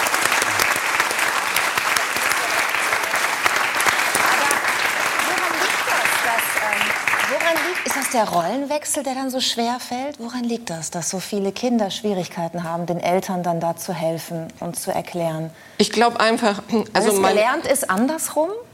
Es ist andersrum. Ja, glaub, Meine ist Mutter wusste Punkt. alles. Ja. Meine Mutter hat mich geprägt. Die wusste alles. Und jetzt ich stelle ich plötzlich fest, dass sie Dinge nicht so schnell Ja, man begreift. akzeptiert die Hilflosigkeit und da nicht, ist ja. es. Und dann muss man auch sagen, ganz Wissen Sie, viele. was, was ich glaube, weil ich kenne das auch von meinen Eltern. Und ich habe das auch, diesen Moment, dass ich dann ungeduldig werde. Und ich habe darüber schon mal nachgedacht, woran das liegen könnte. Und ich glaube, dass es in Wirklichkeit das, das Erkennen davon ist, dass sie alt werden. Und das will man nicht zulassen, dass sie hilflos werden. Und das ist Ja, dann wie so ein kleiner. Abschied. Und ich glaube, dass dieser Punkt einen eher irgendwie triggert und unruhig werden lässt. Dass man merkt, die Rollen verschieben sich jetzt gerade. Und das will man nicht. Darum ist es in der Familie immer besser, wenn es die Enkelkinder Wenn es die. Enkelkinder, die sind viel Oder. Fremde wie Sie. Wie ich. Ja. Ich bin völlig neutral. bei mir müssen die sich überhaupt nicht schämen. Und bei mir dürfen sie auch hundertmal die gleiche Frage stellen. Und ich beantworte diese Frage mit der gleichen Begeisterung, Aber Frau Jeriche, wie ich es sind beim denn, ersten die, Mal was gemacht sind denn die häufigsten Vorurteile, die ältere Nutzer haben gegenüber ihren Geräten? Also nach meiner Beobachtung zum Beispiel, wenn das Gerät dunkel wird, das ist irgendwie was ganz Verstörendes. Dieser Ruhemodus ist zum Beispiel, das habe ich ja auch alles am Anfang gelernt. Wir machen das ja zehn Jahre. Ich habe ja jetzt sehr viel Erfahrung damit. Aber am Anfang, mein Gerät geht immer aus. Ich sage, Ihr Gerät ist nicht aus, das ist im Ruhemodus. Was ist denn der Ruhemodus? So, dann fang, fängt man auch an, der schläft. Das ist nicht tot, sondern der schläft, das Gerät. Ach so, und das können Sie wecken, wenn man da auf so einen Knopf drückt. Man kann das aber, und das mache ich der, der Wirtschaft auch, den, den Herstellern zum Vorwurf. Es werden Geräte ausgeliefert, da ist der Ruhemodus auf 30 Sekunden. Jetzt haben Sie einen Anfänger, der guckt auf sein Smartphone und nach 30 Sekunden wird's dunkel. Oh Gott, ist weg, ist kaputt. Nein, ist im Ruhemodus. Dann muss er erst mal lernen, wie dieser Ruhemodus wieder geht. Das erste, was wir immer machen bei Anfängern, die Schrift vergrößern und den Ruhemodus von 30 Sekunden auf 5 Minuten einzustellen, damit die erst mal in Ruhe auf ihr Gerät gucken können und dann das Gerät auch bedienen können. Ga- Ganz wichtig, wie, wie, wie kommt man, also wie findet man sie? Wie, wie kann man sie engagieren? Weil ich, Sie wissen ja, ich bin, ja, Sie Gut, sagen auch, normalerweise im Internet, ja, stimmt, weil, weil Frage. ich, ich engagiere mich ja auch für einen Verein für, für Senioren, die aus der Einsamkeit zu holen. Redler heißt das, Alter rückwärts gele gelesen. Aber die Schwierigkeit ist auch, an die Leute ranzukommen. Also auch für uns. Es gibt viel, viel mehr Helfer. Wir haben inzwischen Wir haben Verbindungen, 1400 Verbindungen geschaffen, viel, viel mehr, die sich melden und sagen, ich möchte gerne eine Partnerschaft übernehmen, als diejenigen, die, die sagen, ich hätte gerne eine Partnerschaft, weil die nicht im Internet sind. Aber, aber sie, findet, sie findet man im Internet, vorausgesetzt, man kann es benutzen. ja, aber das ist ja schon mal die Aber- Ich Voraussetzung. weiß, ich habe es doch nur mal zusammengefasst.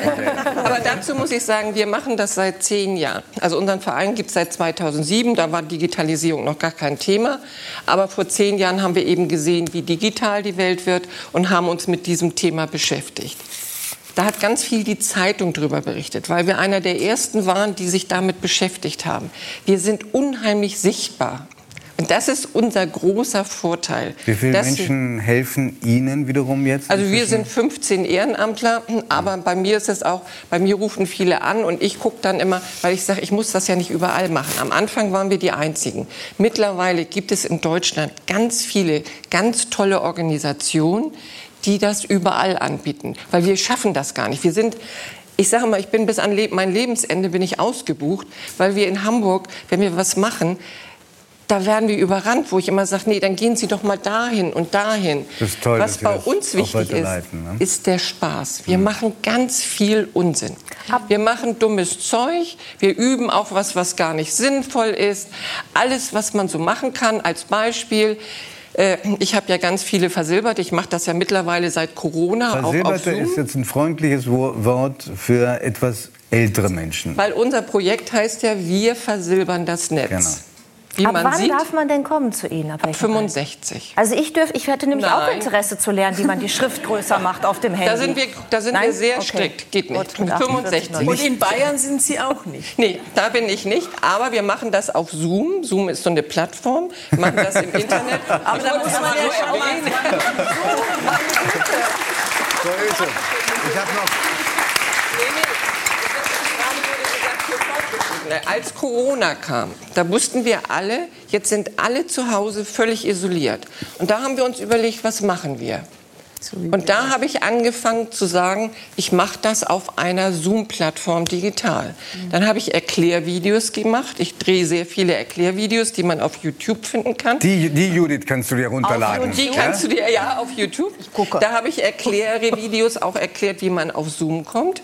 Und dann habe ich eine Telefonhotline im März 2020 geschaltet, wo mich alte Menschen anrufen konnten. Und dann habe ich mit denen eins zu eins am Telefon Boah. gesagt, wie man auf Zoom kommt. Ich kann Ihnen sagen, hätte ich gewusst, was das bedeutet, hätte ich das nie im Leben gemacht, weil ich gefühlt wochenlang 24 am St- Stunden am Tag am Telefon saß und sagte, nein, nicht den Knopf am PC drücken, einen anderen. Dann wusste ich mittlerweile schon, auf welche Knöpfe die so drücken. Mein Mann, der auch hier ist, der hat irgendwann gesagt, wenn ich das Wort Zoom noch mal höre, dann lasse ich mich scheiden. Nach wie vielen Jahren? Nach 25 Jahren. 25. Aber was wir damit erreicht haben, wir haben die dann, die waren dann schon so zwei, drei Wochen in der Isolation. Und wenn Sie dann plötzlich jemanden im Video sehen und so eine alte Frau strahlt und sagt, oh, Sie sind die erste Person, die ich jetzt wieder nach Wochen sehe. Und dann kommt da plötzlich noch eine andere Person zu.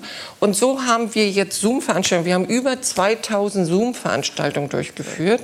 Wo gestern haben wir es gerade, oder nee, heute Morgen habe ich die letzte Schulung gemacht auf Zoom. Das Da wollte ich sind- gerade fragen. Das ist meine letzte Frage an Sie, Frau Hirche. Sie haben angeblich, wir müssen leider rennt und die Zeit. Äh, ähm, Sie haben angeblich heute Morgen eine Schulung gemacht, die etwas mit unserer Sendung zu tun hat. Ja, also ich habe heute Morgen geschult und dann habe ich natürlich gesagt, ich, die wussten ja, dass ich heute hier in der Talkshow sitze.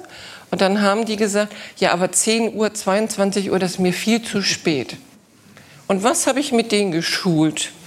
Wie man in der Mediathek sich sowas dann am nächsten Tag zu seiner Zeit angucken. Und wir haben ja auch ein Buch rausgebracht, wo wir ganz viele Begriffe erklären. Zum Beispiel erklären Sie mal einem alten Menschen, was ein Browser ist. Hm.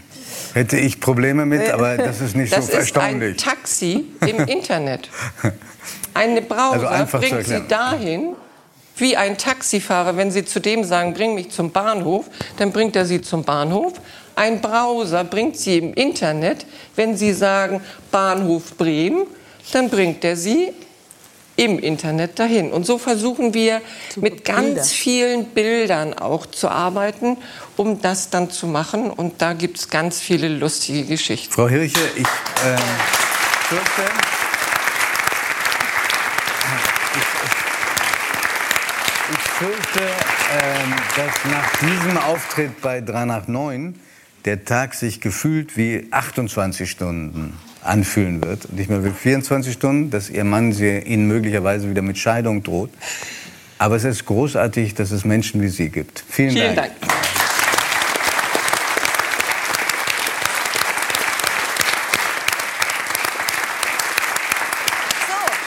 Auch die nächste Frau hat sich intensiv mit dem Alter oder mit dem Altern beschäftigt. Aber wir reden jetzt nicht über die Altersklasse 70 plus, über die Silbernen, sondern über die. Altersversilberten, ein genau. Sondern über die Altersklasse 50 plus. Hier ist die fantastische Bestsellerautorin Ildiko von Kürti.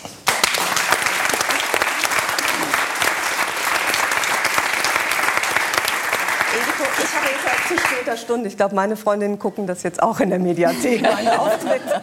Nee, nee, nee, nee die, die Quoten sind immer am höchsten am Ende. Ehrlich? Ja. Stimmt. Hast du dich denn gerade sonst noch wiedererkannt bei dem, was wir gerade gehört haben? Also ich habe ja zugegeben, dass ich auch mein Handy gerne in einer größeren Schrift eingestellt hätte. Ja. Gibt es etwas, was bei dir auch schon so Also große Schrift, aber ich ist? kann es selber einstellen, habe ich auch. Also das kann praktisch aus der hinteren Reihe kann das jeder beliebig mitlesen, wenn ich jetzt mein Handy öffne. ja, ja, ja. Musstest du deine beiden Söhne schon mal fragen um Hilfe, was Digitales angeht? Kamst du schon mal an Grenzen?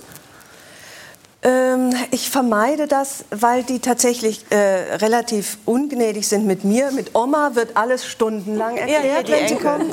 Aber bei mir, wenn ich schon anfange, ähm, so zu tippen, ne? dann finde ich ja normal eigentlich. Aber das macht man nicht. Ich weiß nicht, So. Giovanni, ob du es wusstest. Zweihändig, So. ne? Ja. Ich, ich weiß es, aber ich mache es trotzdem, Ja, ich, so wie ich mache es du. natürlich auch so. auch so. Also das ist denen schon so unangenehm, wenn sie mich da mit dem Zeigefinger hantieren sehen, dass ich dann lieber, würde ich mir lieber professionellen Rat suchen. Okay, also beim Tippen können wir nicht mithalten, das äh, sehe ich ein. Was ist denn das Schöne an deinem Alter? Das Schöne an meinem Alter ähm, ist, ich finde, dass äh, es ein, eine ganz gnädige Verbindung gibt, Gleichzeitigkeit von radikaler körperlicher Verschrumpelung bei gleichzeitiger äh, seelischer und geistiger Reifung. Also das, das eine macht das andere. Ich habe immer das Gefühl, der körperliche Verfall setzt ein und gleichzeitig setzt die Gelassenheit ein, Genau, und das, so trifft sich nämlich ganz gut, ne, weil man einiges eben doch ja auch aushalten muss und äh, auch an, wie soll ich sagen, an Schicksalsschlägen und die Abschiede nehmen ja zu mit dem Älterwerden. Und gleichzeitig habe ich den Eindruck, nimmt eben doch die, äh, durch die Erfahrung auch die Möglichkeit zu, das zu bewältigen. Was ist schwerer geworden jetzt? Ist es das, was du gerade schon angesprochen hast, dass man einige Schicksalsschläge schon verkraften musste, dass das Leben schon seine Herausforderungen gezeigt hat? Also schwerer wird ja fast alles, finde ich. Man selbst. äh, allen voran.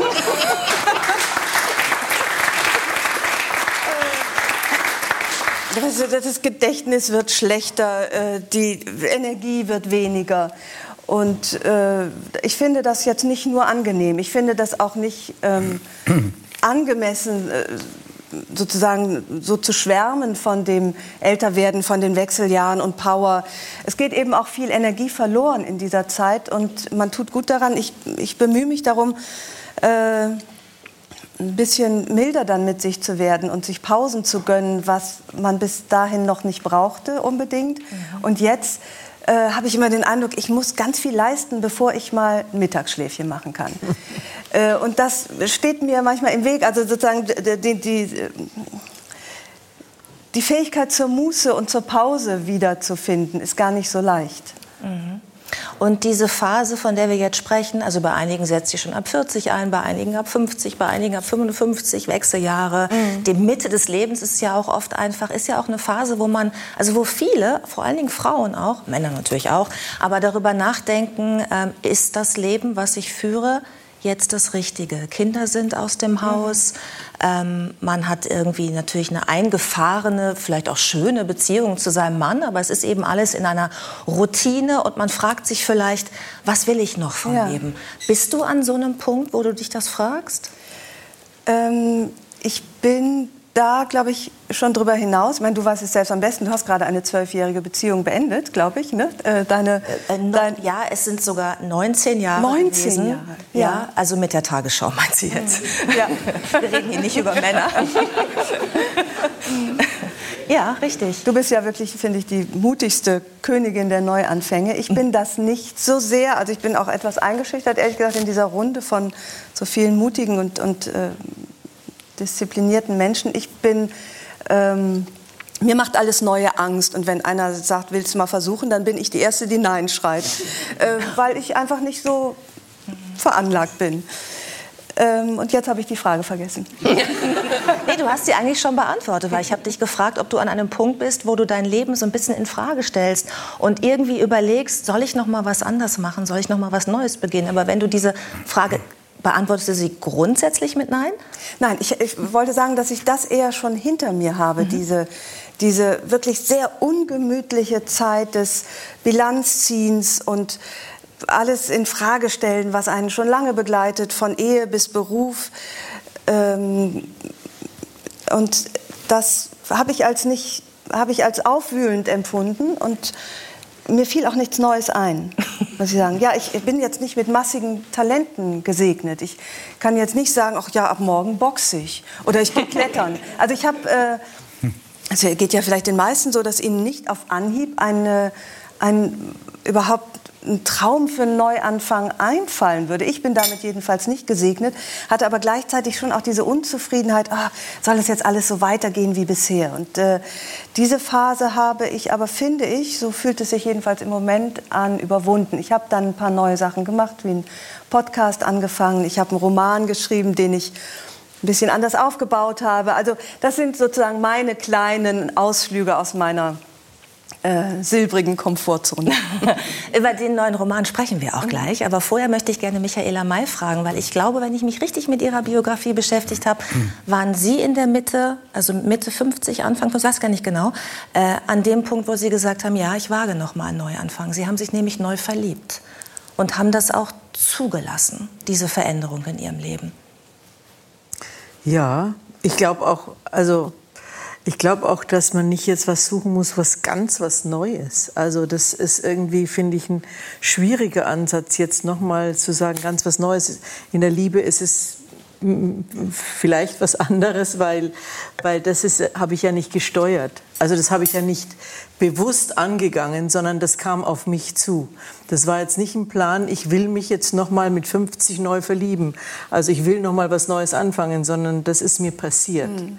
Das ist kein, keine bewusste Geschichte. Und muss man dann nicht trotzdem mutig sein und sagen, ich verabschiede mich auch von dem, was war und gehe auch aktiv dann eine neue Partnerschaft mit dem neuen Mann ein? Also ein, ein wichtig, eine wichtige Geschichte ist, dass man, dass man keine Schuld haben darf.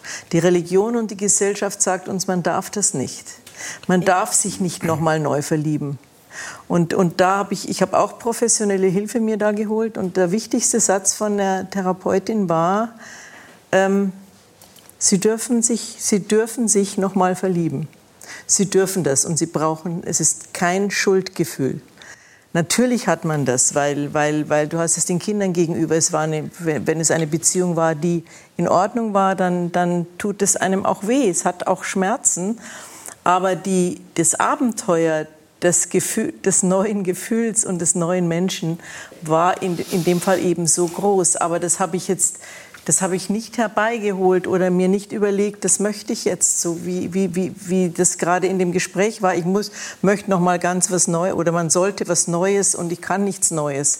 Sondern das, das Sie haben sich darauf eingelassen. Ich habe mich darauf eingelassen und, und habe mir gedacht, das Leben ist so kurz. Mhm. Und das bringt mich jetzt Leben auf, auf kurz, deine um Geschichte. bei einem Mann genau. zu bleiben. Ich habe übrigens heute Hochzeitstag, den ich äh, vergessen habe. Den ich wurde aber, wurde aber dran. Den wievielten? Ich wurde von den anderen daran Beteiligten erinnert. Aber Indigo, äh, habe ich das gerade richtig verstanden? Das nee, stimmt gar Oh Gott, ich habe gar nicht Hochzeitstag. Interessant. Gott, hoffentlich ist mein Mann schon im Bett. Das ist nicht Hochzeitstag. Ähm, kennt die Mediathek nicht. Hoffentlich ist er so Was denn, Giovanni? Was denn? findet. Hast du eben gerade gesagt, das Leben ist zu kurz, um bei einem Mann zu Ja, sein? ich wollte darauf gleich noch mal eingehen, aber jetzt muss ich erst das gerade stellen. Ich habe nicht Hochzeitstag, äh, sondern Kennenlerntag. Oh Gott, jetzt habe ich noch ist ja fast das Er- Gleiche. er wird es Nein, und ich finde diese, weil du fragst, oh, wie mutig, wenn man sich dann auf was Neues einlässt und toll und man, das Leben ist zu kurz. Ja, für was? Für eine lange Beziehung. Man kommt sich ja, finde ich, 27 Jahre.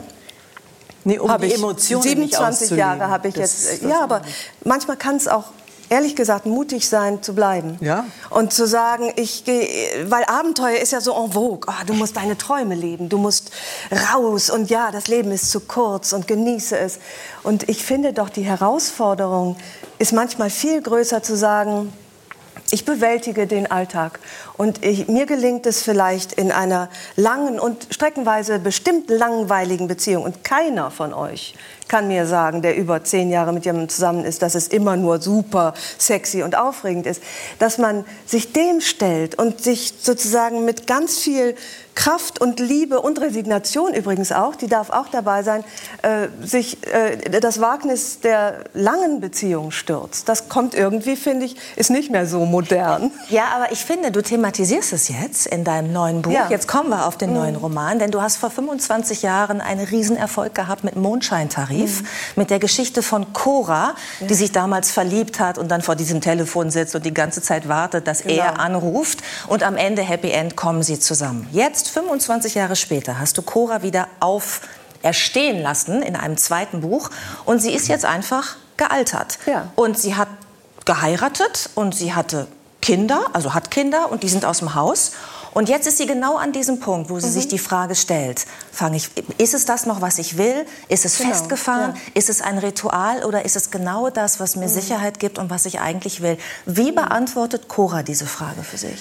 25 Jahre sind ja vergangen nach dem Happy End von damals aus Mondscheintarif. Und ich bin mittlerweile in dem Alter, wo mich die Zeit nach dem Happy End mehr interessiert.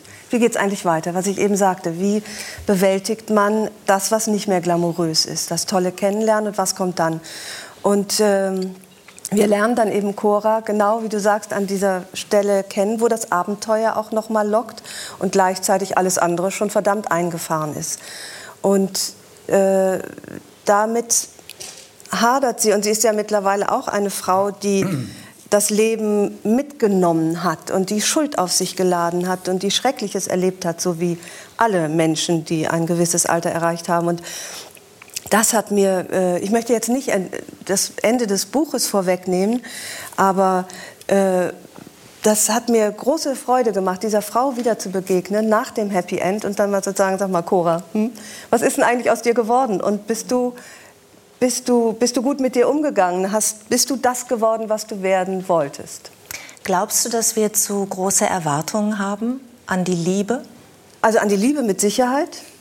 Ähm, äh, ja, wobei es hat sich jetzt auch rumgesprochen, dass man nicht mehr irgendwie äh, die, die glühende Leidenschaft über Jahrzehnte aufrechterhalten kann. Das weiß ja eigentlich hoffentlich Wir mittlerweile hatten hier schon jeder. Sextherapeutinnen, die das Gegenteil behauptet Ja, haben. gut. In der Sendung. Nicht das Gegenteil. Die, sie hat gesagt, man kann die Flamme Richtig lodernd halten. Ja. Wir haben konkrete Also, Anweisungen Ich bekommen. finde, Weißt das, du nicht also, mehr? ich finde das, also jetzt mal weg vom Sexuellen, finde ich das echt ein bisschen fahrlässig, wenn man ständig den Leuten weiß macht, man könnte so rund um die Uhr glücklich, erfüllt sein und immer nur tiefsinnige Gespräche führen und dann über sich übereinander herfallen. Das ist ja, so, es entspricht ja nicht der Realität. Und wenn man da nicht rechtzeitig Absprich, Abstriche macht, vielleicht von den Prinzessinnenerwartungen oder Vorstellungen, die mal, äh, man mal hatte, dann ist man ja immer nur unzufrieden äh, mit der Realität. Und ich bin sehr oft unzufrieden mit der Realität. Ich lebe mit drei Männern zusammen. Ich bin eigentlich ständig enttäuscht von allem um mich herum. Äh, aber es ist natürlich schon wichtig, irgendwann mal zu schauen, ist das, was mich da gerade enttäuscht, nicht im Grunde ein wahr gewordener Traum? Was auch eine große Rolle spielt in dem Buch, ist tatsächlich das Thema Wechseljahre. Ne? Ja. Weil du auch sagst, Wechseljahre ist eigentlich ein Tabuthema immer noch. Es gibt zwar mittlerweile Ratgeber Nee, zu dem hör Thema. mal, das war mir gar nicht klar. Tabuthema.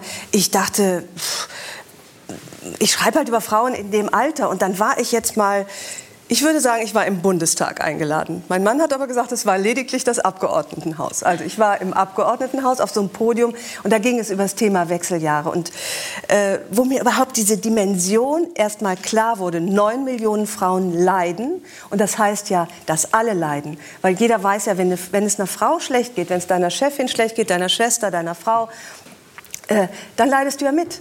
Das heißt, alle leiden unter Frauen, die unter Wechseljahressymptomen leiden.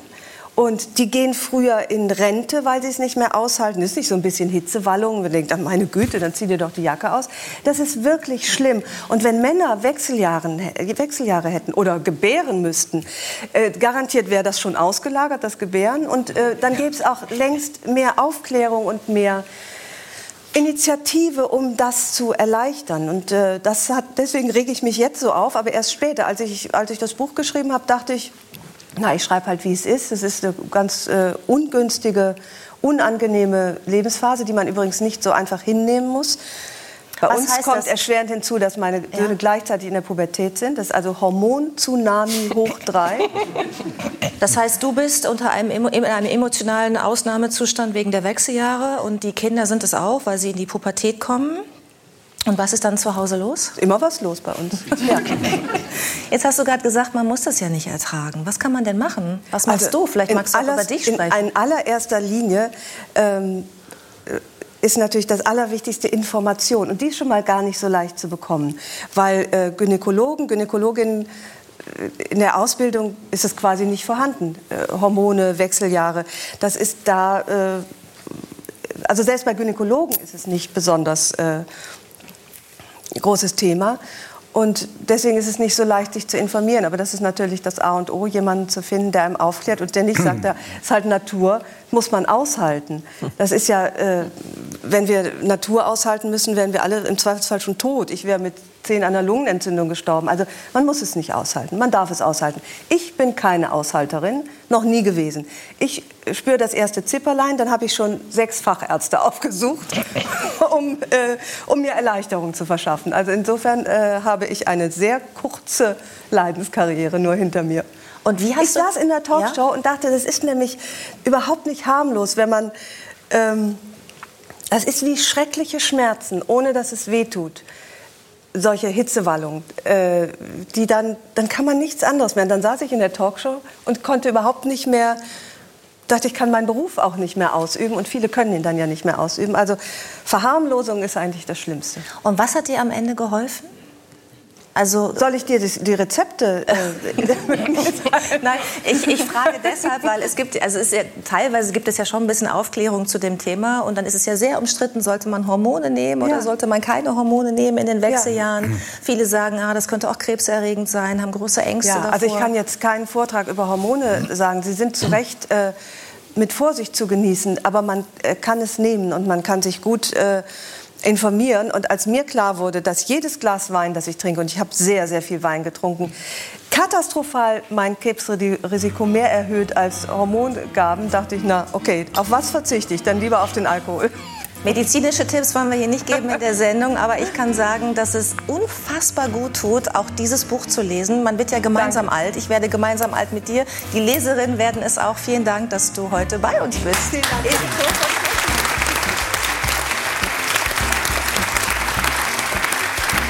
Großen Dank auch an diese wunderbare Runde. Wir haben Freude gehabt. Ich hoffe, Sie hatten das auch. Und hier geht es jetzt weiter mit Inas Nacht und wir sehen uns in fünf Wochen wieder, nicht in vier wegen Karneval. Also bis dann, hello, tschüss. Oder was man noch immer sagt. Ciao und auf Wiedersehen. Dankeschön. Vielen Dank.